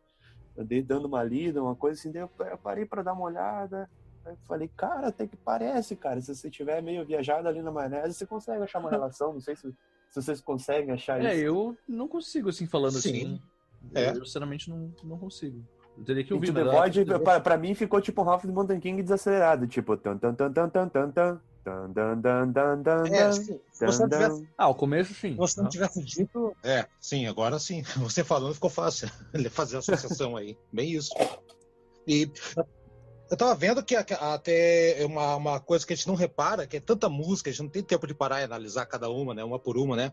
Mas é, por coincidência, eu estava vendo hoje um vídeo sobre a influência do bar na, na no, nas, né, em rock, essas coisas, né? E aparece o Paul McCartney mostrando que ele se inspirou em uma música de bar. Eu não vou lembrar qual que é agora, tá? Vou ficar devendo essa informação aí. É, para fazer aquela Blackbird, que são exatamente os, os mesmos acordes, uma música de bar, só que ele foi brincando, né? Que tan, tan, tan, tan, né? E, e vai indo. Então, acho que bate muito com o que o Eduardo falou também, que os Beatles tinham uma total influência, mas não só por causa do produtor deles, mas acho que pelos próprios músicos mesmo. Eles Eles sabiam o que estavam fazendo, né? Eles tinham essa, essa noção, né, Eduardo? Ah, sim, com certeza. Né? Ele, é, até porque eu acho que assim, os Beatles eles tiveram, pelo menos assim, de lá pelo Rubber Soul, mais ou menos, eles, eles tiveram uma vibe muito vanguardista, né? Isso é uma coisa que eu sinto, pelo menos na, nas biografias que eu vi dos Beatles, do Paul McCartney, assim, eles estavam se interessando por, por, por, movimentos artísticos, assim, que existiam na época, né? E isso, obviamente, e, em si, também a música entrava nisso, né? E acho que, que ó, um outro exemplo, assim, que nem, por exemplo, no, no no bloco 1 foi falado sobre música eletroacústica, eu talvez esteja falando bobagem, mas eu acho, por exemplo, que, que aquela música lá, Revolution Number 9, eu acho que seria uma peça Number de música nine, eletroacústica, é, não seria? Nine, eu concordo. Number 9. É, é eu acho assim, eu, embora eu, eu não sei se aquilo lá, eu acho que obviamente podia até ser criticado, se aquilo lá realmente tinha alguma relevância ou não, não sei, uma, porque é uma, queira ou não, uma faixa hiper criticada por muita gente, né? Ah. Não é uma coisa que você para pra ouvir, convenhamos, assim, né? Mas é, é, foi influente é bem... pra, pra galera do prog, tem uma galera que achou bem interessante isso na época, assim, falou. Não, sim, e daí... Mas a questão, assim, que, que pelo menos mostra que eles estavam antenados do que estava acontecendo. Com certeza. Entendeu? É, eu acho, eu acho que, que, o White Album inteiro, né? O White Album inteiro é, é a resposta disso. Eles estavam antenados com absolutamente tudo que estava acontecendo e criando coisas que iam vir acontecer, né? Tipo, Pesado. escuta muita coisa. O álbum é de 68, né? É, não? 68. É, né? 68. É. Foi bem na época Sim, que começou a estourar tem... a música eletroacústica mesmo, tipo. Sim, mas não tem um disco do George Harrison agora, desculpa interromper. Agora, antes que eu me esqueça, mas tem um disco do George Harrison que não é antes do daquele é um que ele lançou só para brincar com o teclado de mini. Tem, tem. É, é, é, um disco que ele gravou experimental antes do All Things Must Pass. Tem, que é um disco bem obscuro. Eu, eu particularmente nunca ouvi, Eduardo, sim, na verdade. Ah, eu que já é ouvi no YouTube só. Eu é achei um muito ruim. Som que ele gravou de, gravou de, gravou do corpo humano, uma coisa. Tem uma, não, não lembro bem como é que é o esquema que ele fez lá. Você lembra qual é a história ou não? Não, eu, eu só sei assim que ele gravou um disco assim para brincar com o Minimoog, com, com experimentalismo, tudo. E eu particularmente. Ah, não, tá eu, certo, tá certo. Eu, tá eu certo. não gosto. Eu estou confundindo com. Tá? Não, é, eu, na verdade, não foi só uma tendência. Oi? Não, eu tava confundindo com o disco, acho que o, acho que o Pink Floyd, o David Gilmour gravou com, com sons do corpo humano, tentaram fazer ah, uma brincadeira o... assim. O que aconteceu é que o é. Floyd gravou antes do Dark Side, eles iam gravar que é o Household Objects, né? Que eles gravaram tudo com isso, de casa. É. Só que é, mas, não isso. deu certo. É, tem uma. É, não, o Frank Zappa na mesma época também, acho que em 67, 66, foi nessa época aí que ele também gravou umas coisas de eletroacústica, acho é, que era The Chrome Pilot, Megafone. Que... Tem uma outra também, acho que é Dwarf Nebula, alguma coisa assim. Tem, eu acho que se chama o disco. É, eu não lembro se é Wonderwall Music ou Electronic Sound. Deve ser o Electronic Sound do George Harrison. Deve ser. Não vou lembrar agora aqui. É, Mas o, o, Rock falou, o, Rock, o Rock falou, peraí, o, o Rock falou do, do, do, do, Frank Zappa. Tem um vídeo do Frank Zappa sensacional que ele faz um concerto de bicicleta. Ah, e assim, sim, ele põe. Ele, você viu, né? É, ele põe literalmente uma bicicleta, coloca no YouTube depois, uma, uma bicicleta virada de ponta cabeça, ele vai batendo na bicicleta e faz música batendo na bicicleta sem nenhum instrumento. É, genial, assim, bem... E é dessa época aí, acho que é 67, 68, mais ou menos nessa época do álbum branco aí, mais ou menos nessa época aí mesmo. Não, não é antes, Haroldo?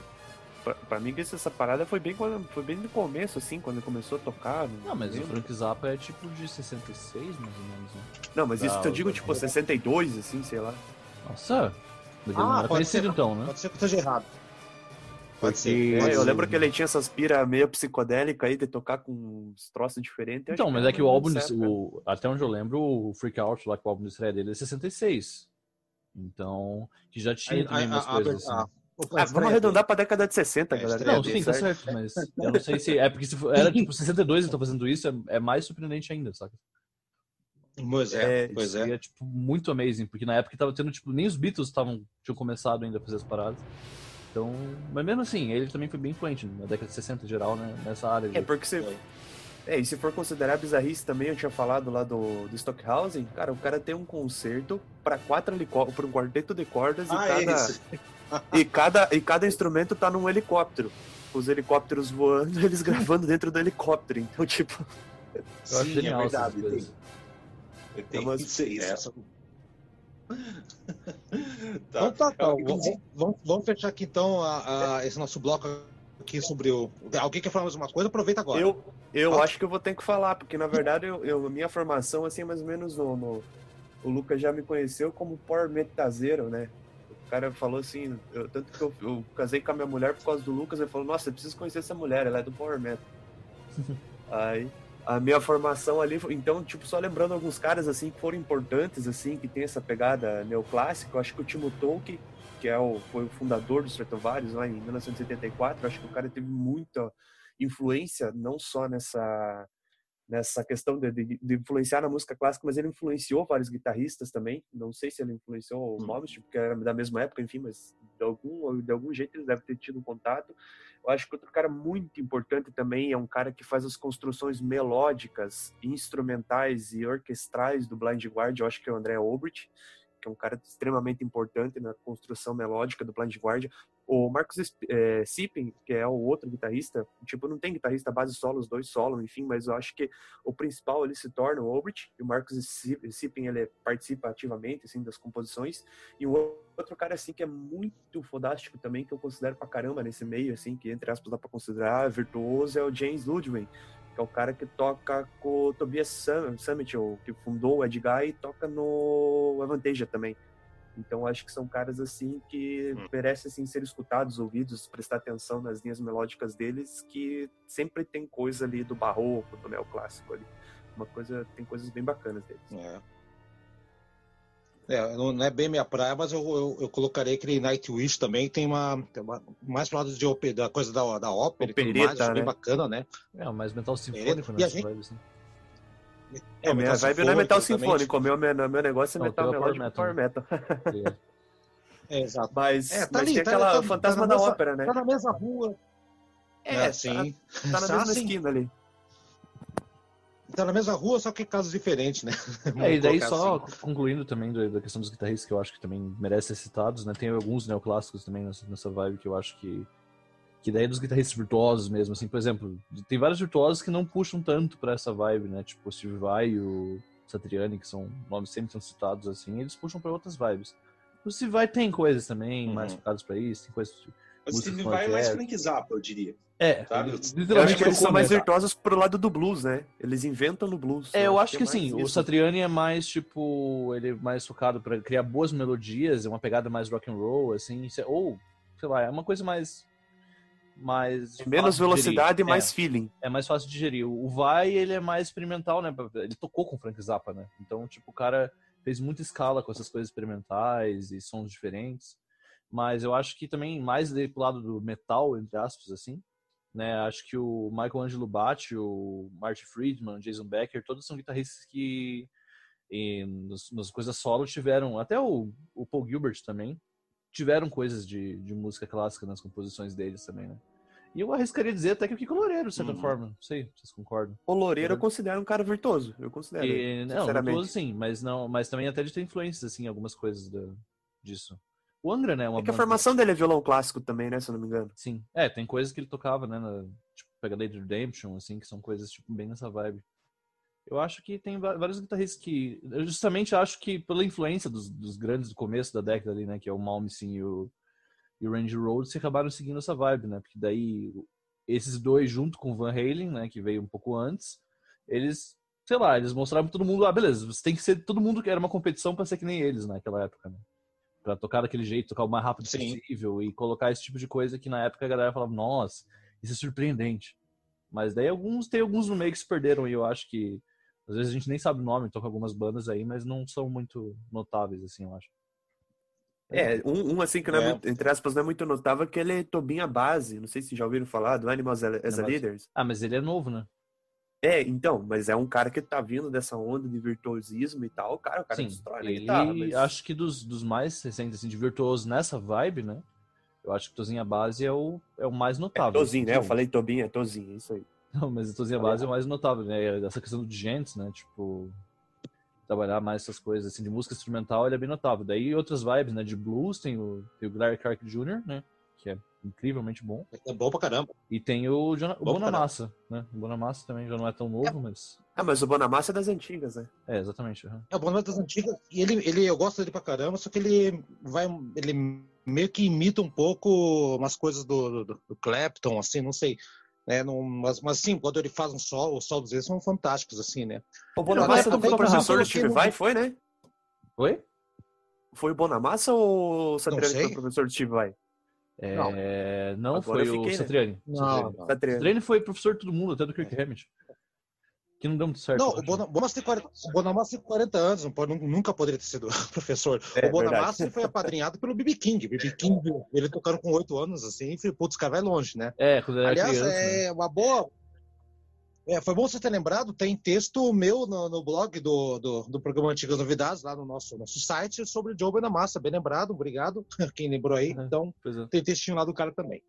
Então, então Eduardo, vamos fechar aqui o bloco e já vai pro último bloco aqui. Então, me diz aí, você posso, falou aí do. antes de, dos hits. é, antes de, de só fechar, eu só queria, assim, de repente, é, dar, dar uma indicação, vamos dizer assim, é, porque eu acho assim, que se, por exemplo, algum guitarrista escutar esse episódio, entendeu?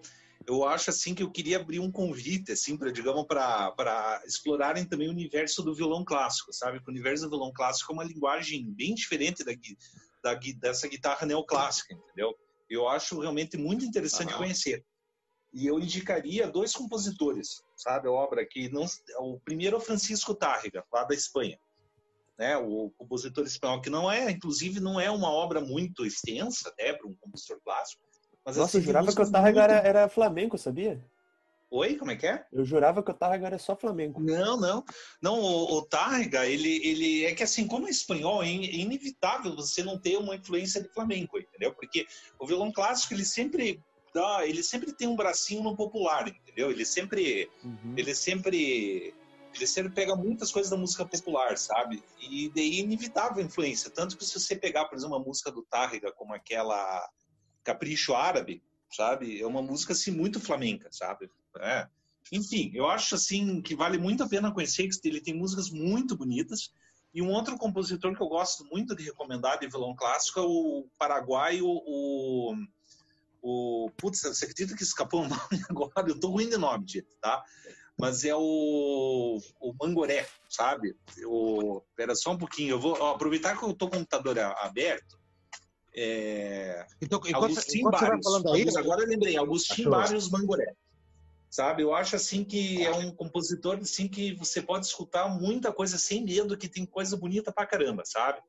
E, e assim, é, eu acho assim que uma das melhores assim, obras de violão clássico que tem é desse compositor paraguaio do século XX, sabe? Ele teve a carreira dele no século XX, ele morreu em 1944. E tem coisa boa pra caramba dele, sabe? Mas enfim, para fechar o bloco, então, né? Isso que se pediu, eu acho assim que a gente podia, eu gostaria assim de, de trazer aquela música, uma do Steve Vai, que é aquela que tocou no filme A Encruzilhada, né? é, que é chamada Eugene Streakbag, né? Aquele no duelo do filme Encruzilhada, porque eu, eu acho bacana essa Ah. música. Porque é o seguinte, ela, ele pega duas coisas, ele, ele faz uma junção de duas músicas. Primeiro faz a junção do estudo número 2 do Vila Lobos, né? Que ele vem aqueles arpejos lá. E depois ele, ele, ele, ele se apropria do capricho para violino número 5 do Paganini e une as duas coisas para fazer aquele duelo, sabe? Eu acho muito bacana essa música e eu, eu acho que devia tocar essa agora aí. Acho muito boa escolha. Essa música é incrível, né? Sim, sim.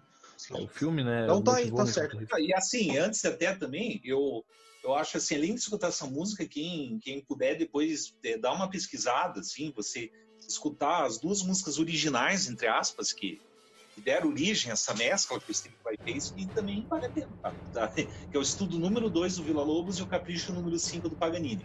Tá? Então tá. Então tá certo então. Então vamos ficar aí com, a, com o Shivai aí da, da, da encruzilhada, do grande filme, aliás. Se você não viu esse filme, vale muito a pena. Duvido, né? Que a galera nessa altura do campeonato não tenha assistido esse filme. Mas enfim, tá aí a pedida do Eduardo. A gente vai pra música e daqui a pouco a gente volta pra mais um bloco.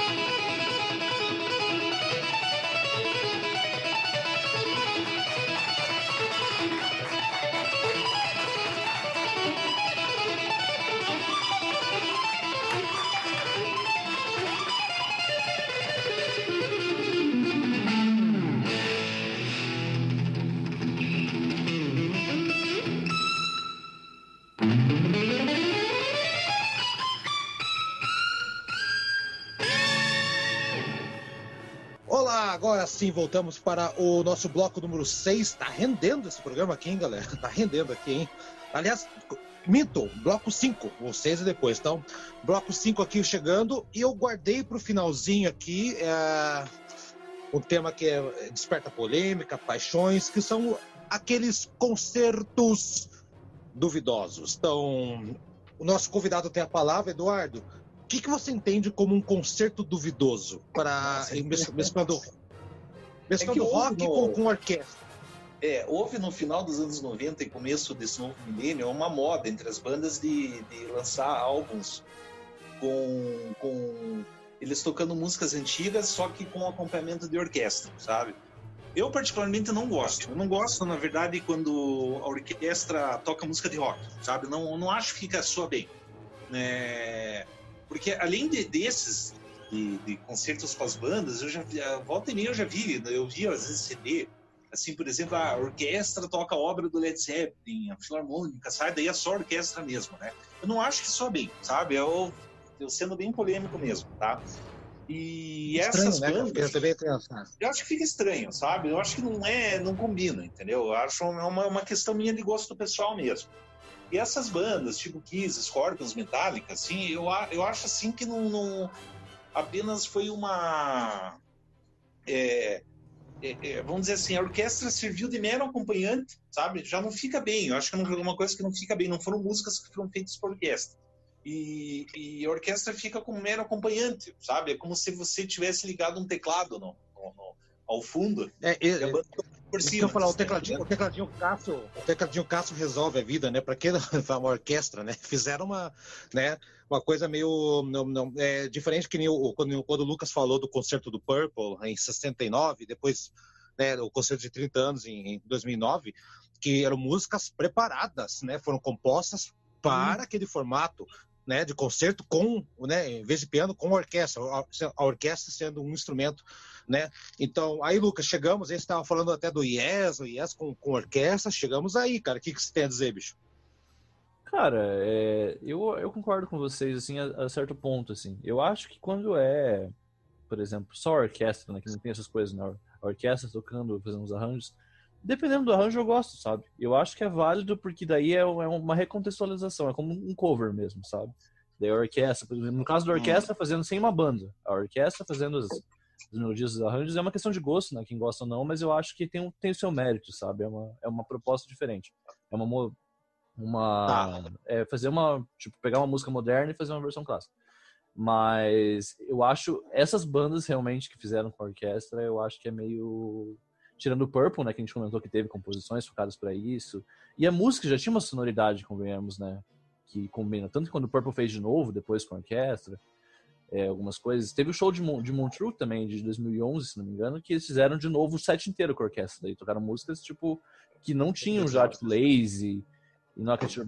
E assim, algumas delas aí já não combinam tanto com o propósito, mas algumas combinam bastante. Acho incrível. É, teve o, o, concerto do John Lord, uhum. também em homenagem ao John Lord, mas enfim, é, eu acho que o problema do Kiss, do Metallica, é, Scorpions, etc., fizeram orquestra, né? Eu acho que o problema é que justamente era só um fundo ali que. para acompanhar, sabe? Tipo, não, não acho que, que combinou, sabe? Eu acho que realmente ficou. Só poluiu mais o som, assim, e raríssimos momentos, assim, que. Não sei se foi uma questão do, das escolhas pros arranjos, é, não sei se foi uma questão da, da banda falar, não, a gente só quer um fundo mesmo de orquestra. A gente não quer que a orquestra tome a frente, sabe? Eu acho que, que o Purple fez em algumas coisas. Por exemplo, a Knocking at Your Back Door é uma música que eu adoro ouvir versão de orquestra, por exemplo. E tem uma parte que toca, os violinos tocam a parte do. que fica só o riff de, de guitarra. E os violinos tocam essa parte, eu acho maravilhoso. Sim. Porque tem um momento que daí, tipo, a orquestra está sendo usada, sabe? Eu acho que nesses outros casos a orquestra está sendo subutilizada só como para vender, tipo, falar, olha só, somos legais, estamos tocando como orquestra, sabe? E eu vejo somos, isso também. Somos eruditos? Sim, e só concluindo, para não entender mais, né? É, eu e o Rock na PUC, né? Teve o, tem o Revele Seu Talento, né? Que era um, um concurso que os, todos os, os, alunos da PUC podiam participar, cantando músicas, tanto autorais como covers, etc, né? E todo ano a gente sempre estava vendo lá, né? Pelo menos é, tipo, como que daí eles fazem os, os finalistas fazem arranjo para a orquestra faz um arranjo para eles. E nesse caso, eu acho que vendo isso aí faz pensar que os arranjos geralmente sempre tipo embelezavam a música mesmo, sabe? a meu ponto de vista. Não sei o que o Rock acha. Mas. Não, eu concordo. Tipo, porque os arranjos eram muito bons. Não sei se é porque os arranjadores, né? Eram incríveis, né? O Aramis e o, e o Marquinhos, né? Eram muito bons. Mas é, eu tenho a impressão que às vezes pode ser que esses, esses concertos aí seja questão do arranjo mesmo, sabe? O problema. Do arranjo não valorizar Eu- a orquestra.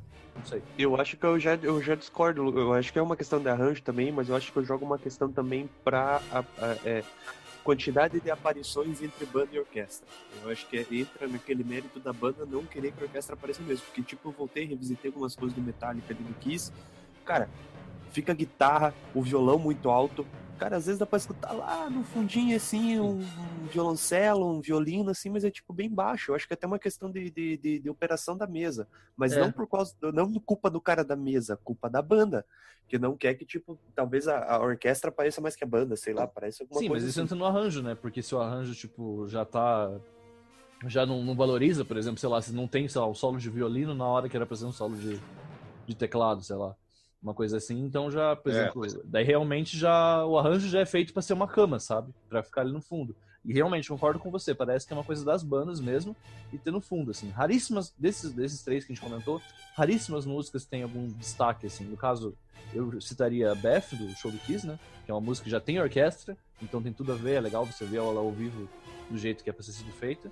No show do Scorpions, o Rock Like a Hurricane, que tem um arranjo totalmente diferente. E no show do Metallica tem a, a música que eles fizeram pro, pro evento. E a Ecstasy of Gold, que é a abertura, né? Que eles também tocam. Mas eu acho que são casos. é Uma mas- música ou duas num, num show inteiro, sabe? Eu acho que isso é muito. Não vale a pena, sabe? Exato, não, não justifica uma orquestra, né? E, e outra, o Kiss, o Scorpions, o Metallica, não lembro. É, a gente tá pegando o pé dessas três bandas, mas é porque me vem muito à cabeça eles, né? São os mais Ah, notáveis, e- né? Que fizeram. Exato, exato. É, mas é que eles vieram muito na moda. Quer dizer, primeiro veio a moda do acústico, e todo mundo fez acústico, né? Aí veio a moda da orquestra, e todo mundo foi pro lado da orquestra. Então não é uma coisa genuína. O do Purple foi genuíno. Foi, o John Lord queria fazer o negócio. Puta, eu quero fazer, eu tenho paixão por música clássica, galera. Então me ajuda que a fazer. O Procol Harum, que eu falei do disco dele de 71, também, é, e é um disco gravado com orquestra, mas porque as, as canções, né, Salt Dog, todas as canções do, do, do Procol Harum, eles já são meio que preparadas para uma orquestra, uma, uma orquestra tocar junto. Então não tem né, não tem nada que, que fique falso ou fique soando como um violino de fundo apenas lá e acabou, né?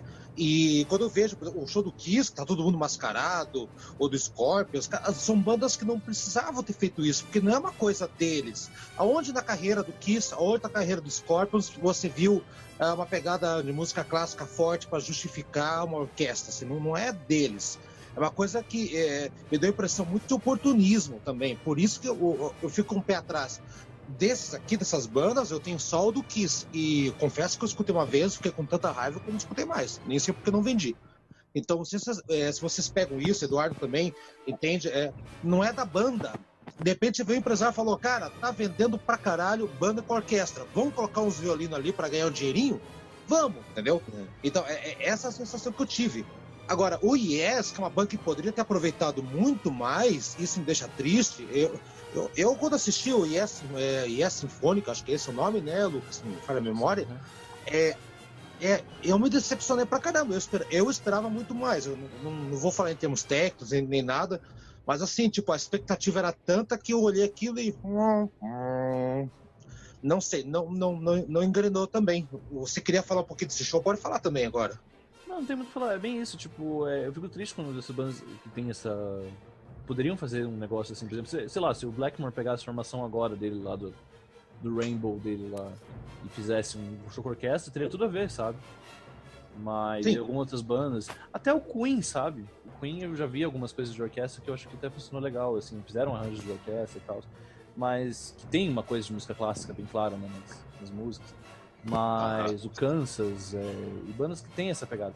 Só que eu concordo com você, assim, eu não tive essa raiva do Kiss Symphony, eu também fã de Kiss, né? Eu gosto muito do Kiss Symphony, é um DVD que eu vi, vi várias vezes, mas eu gosto da execução das músicas sem orquestra, sabe? A orquestra pra mim é indiferente, eu gosto da execução das músicas porque foi o último momento ali que o Outra coisa. tava cantando bem, sabe? Eu, eu, eu vou fazer ah, um adendo eu, só aí, Haroldo. Fala. É, só fazendo a adendo, você falou do Procon Harum e coisas que ficaram legais, eu acho que outra também que ficou muito legal é a Class Case do, do Jetro. Acho que de 85, 86, não lembro. Acho que, ah, eu acho que esse é, álbum também ficou, ficou muito bom, hein? A gente esqueceu de falar dele. É um, é, é um disco que é, que é, a orquestra de, de Londres, é conduzido pelo aquele tecladista David Palmer, né? Depois, né? David Palmer. Que virou mulher depois. Isso, exatamente. É, não, esse é bom, esse é bem lembrado, cara. Nossa, a, a, a, é, eu acho que o, o Ian Anderson acho que toca também esse disco, só ele e a orquestra, parece, né? É, acho que é memória. Assim. É, não, é bom, fica bem lembrado, Rock. Nossa, eu lembrava esse disco sim. Esse, esse é um exemplo bom entendeu? São música do Jethro Tull adaptada para orquestra, né? Tipo, até o Eduardo falou que não gosta de quando fazem arranjo, mas nesse caso, tipo, é, é a própria banda que fez o arranjo para tocar, né? Um, né? Não foi Nesse coisa, caso, acho que prestou. É... Nesse caso, acho que prestou. É, esse sim, Eduardo, esse é um disco que vale a pena. Depois eu, eu, eu... vou te passar aqui certinho. Vale muito não, a pena é, Eu não mesmo. conheço, é, eu não conheço esse disco, então não tenho como dar, dar opinião aí, sabe? Mas eu vou atrás dele. É, vale muito a pena. É, em outro caso também, eu acho que daí que mais... já entra naquele mérito que a banda já tinha quarteto de corda do Electric Light Orchestra, daí o Jeff Lynne já tinha essa pegada. Eu acho que. Mas daí eu acho que não entra nesse mérito porque a, o propósito da banda já era essa, né? A formação já era, sim, já tinha os caras próprios lá, né? É, Agora o, o, o, Electric Light Orchestra eles tinham, tinham umas coisas tão boas, de repente eles foram para um lado meio da, da disco music no final dos anos 70 ali, que pegou que desvirtuou um pouco, né? Ou você acha que não aconteceu isso, Rock? Bom, acho que não, Haroldo. Você falou que, que nessa pegada um pouco mais, mais dense. Eu acho que eles já foram mais para uma pegada anos 80, daquelas ondas, daquela onda que a gente falou que Gênesis e Companhia Limitada entrou. Eu acho que foi meio que o que o Javene tentou fazer. Ele, ele tentou pegar, fazer uma pegada mais é, synth pop, new wave do que propriamente densa, assim. É, tem coisas tipo que nem a, é, o Balance Power, que foi o último disco do IPC, que por sinal tem aqui em casa. É, tem umas músicas bem legais, assim, que tem uso de sintetizador e tudo. A primeira, a segunda, Heavy Only Knows e So Serious. Tem umas músicas bem legais, assim, que eu acho que, sei lá, se você escutar bem, assim, acho que não simula um, um dance, assim, ele simula mais um, um como que eu posso dizer, um... New Wave? New Wave, um exatamente. Uhum. Pra mim soa muito mais como um Duran Duran do que, sei lá, Earth, Wind Fire, por exemplo. Porque eu acho que tem mais ah. uso de sintetizador do que de, de sopro, né? Que no Dance tinha bastante sopro. É... Earth, Wind Fire, qual a outra lá que é famosa também? Meu Deus, esqueci o disco desse. Ó, cavalo programa do Electrolyte Orchestra, hein? Puta, nossa, esqueci, cara. Ah, mas enfim, Earth, Wind Fire, essa galera companhia aí que tinha bastante sopro, enfim, tinha aquelas músicas tipo Celebration. E... Cool the Gang. Cool the Gang? Cool the Gang, né? cool the Gang, essas mesmo, essa mesmo. Né? Mas é, eu acho que ele tem menos essa pegada e tem mais uma pegada Duran Duran do que uma pegada dance disco, assim. Eu acho que nos anos 80, acho que para muita gente veio essa pegada de sintetizador, enfim. Eu acho que o Electric Light Orchestra, acho que talvez ele deixou um pouquinho de lado o quarteto de cordas, enfim, começou a entrar nessa onda, assim. Eu acho que foi mais isso, assim, mas eu acho que não perdeu a qualidade. Eu gosto bastante desse disco, até por sinal. Uhum. É que eu sou oitenteira, né? Tá, é beleza. É, daí suspeitão, não tem jeito, ah, né? É suspeitão. então tá. Então, galera, vamos fechar aqui o bloco. Eduardo, é... Quer sugerir alguma música aqui dos concertos duvidosos? Uma coisa aí que você acha legal você tá aqui para fechar, para gente voltar pro último bloco? O que, que você sugere aí, bicho? Ah, eu, eu não tenho música para sugerir de, desses álbuns aí de banda com orquestra, né? né? Mas eu acho o seguinte, acho que deveria aproveitar, de repente, saindo talvez um pouco do tema, é, eu indicaria uma música que um exemplo positivo, na verdade, de música de uma música de metal que sabe utilizar bem é, elementos da música clássica, que é a música Chance da banda Savatage. Tá? Essa música eu acho bacana, assim, por quê? Porque ela tem um trecho, o trecho final dela, a sessão final da música, ela tem um exemplo de, de contraponto na, em fuga, né? Uma fuga na, na no, no, no, heavy metal, é uma coisa assim muito difícil de você achar isso aí, sabe? É uma coisa meio única mesmo. No final você vai ver, na verdade, que vai ser é, quatro vozes cantando melodias diferentes, né? Mas são quatro vozes combinando, né? Você vai ver. É, o, um, o vocalista gravou quatro linhas vocais e as quatro linhas vocais elas estão combinando uma com a outra. É bem legal. Ah, legal. Não, é, você mostrou pra mim durante a semana. É, Lucas e Rock, vocês conhecem essa, essa música aí? Não. Eu conheço um pouquinho o trabalho do, do, do, John Oliva. É, na verdade, acho que a formação do John Oliva é. Até por sinal, é até engraçado ele ter falado do Savatage. Que, que o, o, John Oliva ele tem uma banda que a gente falou do Electric Light Orchestra, ele tem a Trans-Siberian Orchestra, que é uma banda muito uhum. boa também, que é nessa pegada aí. Eu acho que eu só fiz o link aqui, acabei lembrando da banda dele aqui. Que Savatage eu não escutei tanto quanto a Trans-Siberian Orchestra, que é muito boa por sinal, e tem essa pegada também de clássico, enfim. Acho que é mais por causa da pegada ah, do, do, do, John Oliva mesmo, que é essa formação clássica. Tanto que quando ele começou a tocar teclado no Savatage foi que começou essas paradas aí, tipo Age of Thorns, que tem aqueles tecladinhos que parecem, parecem é, órgãos de igreja, sei lá. Pra mim soa isso, não sei se pra vocês soa.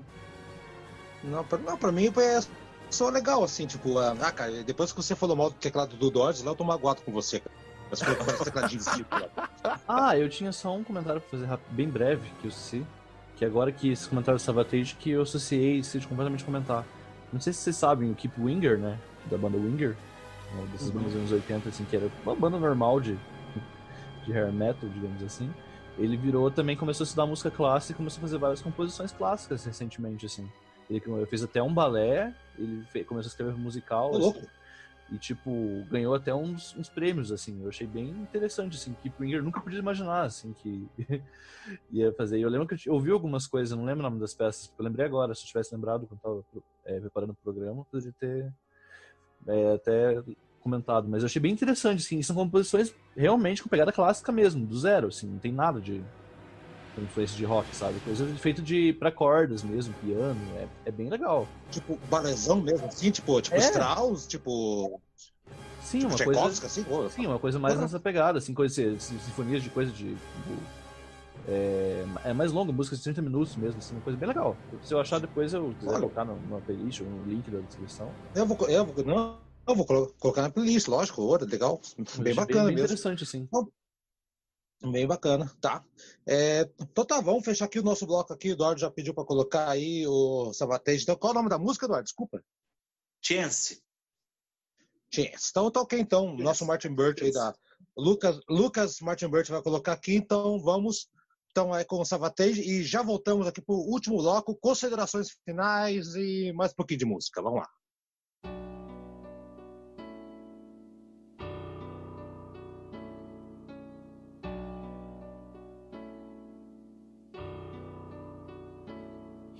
Was standing all alone, trying to find the words to say when every prayer he'd ever prayed was gone.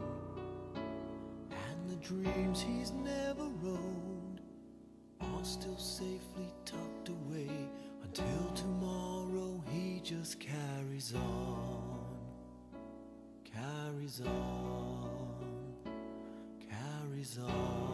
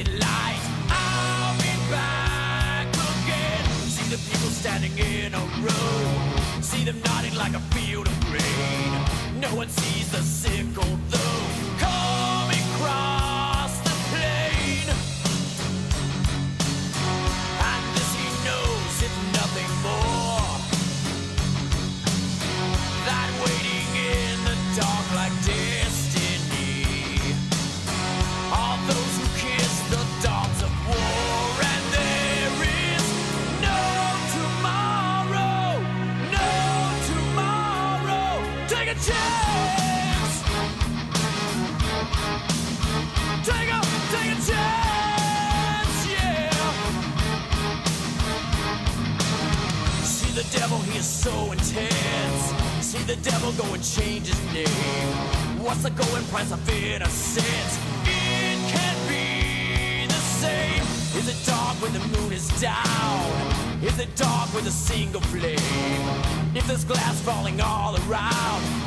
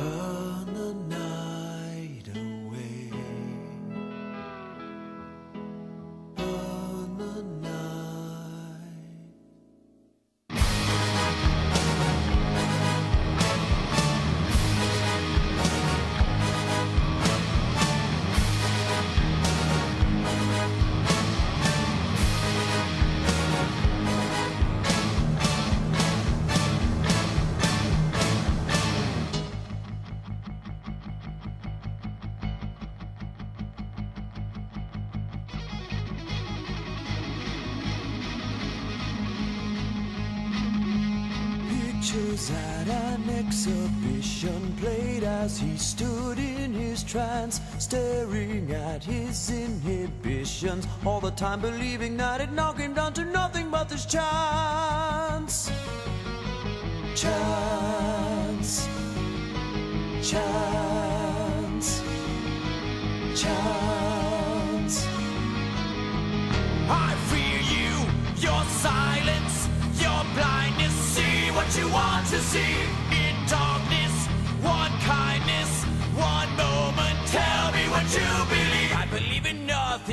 never really had to. In regards to your life, rumors that are not true. Who's defending evil? Surely never I. Who would be the witness if you chance to die? Father, can you hear? This is not how it was meant to be. I am safe and so are you as for the other's destiny. Father, can you hear me? This is not how it was meant to be. I am safe and so are you as for the other's destiny. Father, can you hear me? This is not how it was meant to be. I am safe and so are you as for the other's destiny. Father, can you hear me? This is not how it was meant to be. I am safe and so are you as for the other's destiny. Father, can you hear me? This is not how it was meant to be. I am safe and so are you as for the other's destiny why can you hear me? That's why I was meant to be. I've seen so I don't so understand. Why can you hear me? That's why I was meant to be. Right as we stood in his shots, staring at this inhibition. All the time believing that it knocked him down to nothing but this time.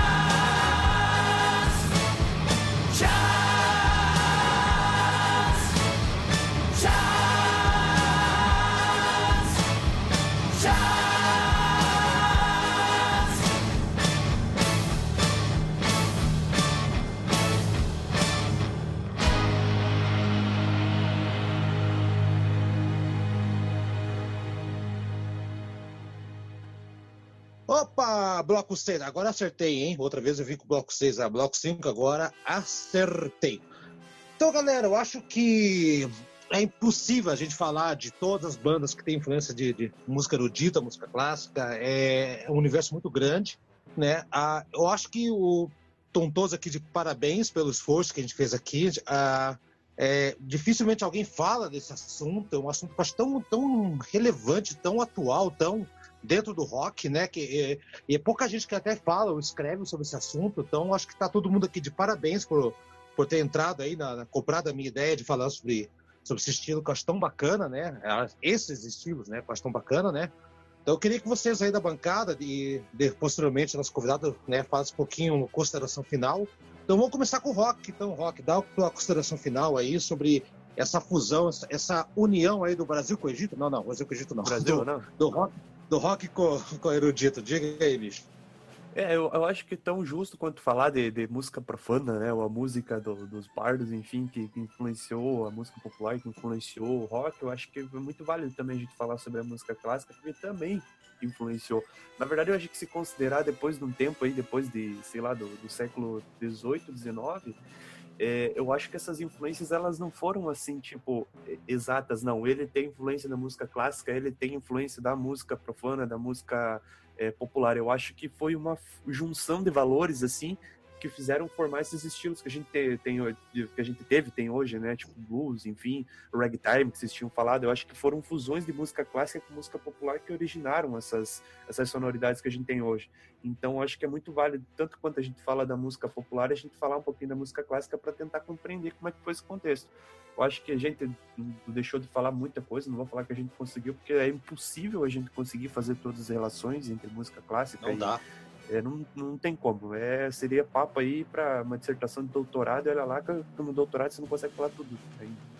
Mas eu acho que a gente conseguiu dar uma pincelada por cima só para o pessoal ter mais ou menos uma ideia, que às vezes tudo que às vezes o que a gente ouve não é exatamente aquilo que a gente acha que que, é, que o cara estava querendo fazer. Que eu quero dizer, sim, é, às vezes o que o cara tava fazendo, eu tava com influências de outras coisas, a gente não percebe. É isso que eu queria dizer. Deixa eu só esclarecer melhor aqui. Então, acho que é Perfeito. muito importante a gente sempre falar sobre isso. Talvez outras oportunidades a gente traga mais coisas, mas a princípio, acho que a pincelada foi, foi, foi certeira de hoje. Pelo menos a gente conseguiu acertar Legal. bastante coisa aqui. Sim, sim. E aí, Lucas, o que você diz aí? Não, eu concordo com, com o que o Rock falou também. Eu acho que é um assunto que envolve muita coisa para falar é até difícil, né, falar, porque é, tem muita, muita, muita coisa realmente que, que, envolve, mas eu acho que a gente conseguiu, tipo, realmente resumir legal também. E quem sabe até, mais pra frente, podemos até ver uma, uma parte 2, mais focada em alguma outra coisa. É, mas enfim, eu acho que é isso. Eu achei que foi, foi um programa bem legal, assim, valeu a pesquisa também pra... E acho que é isso aí. É.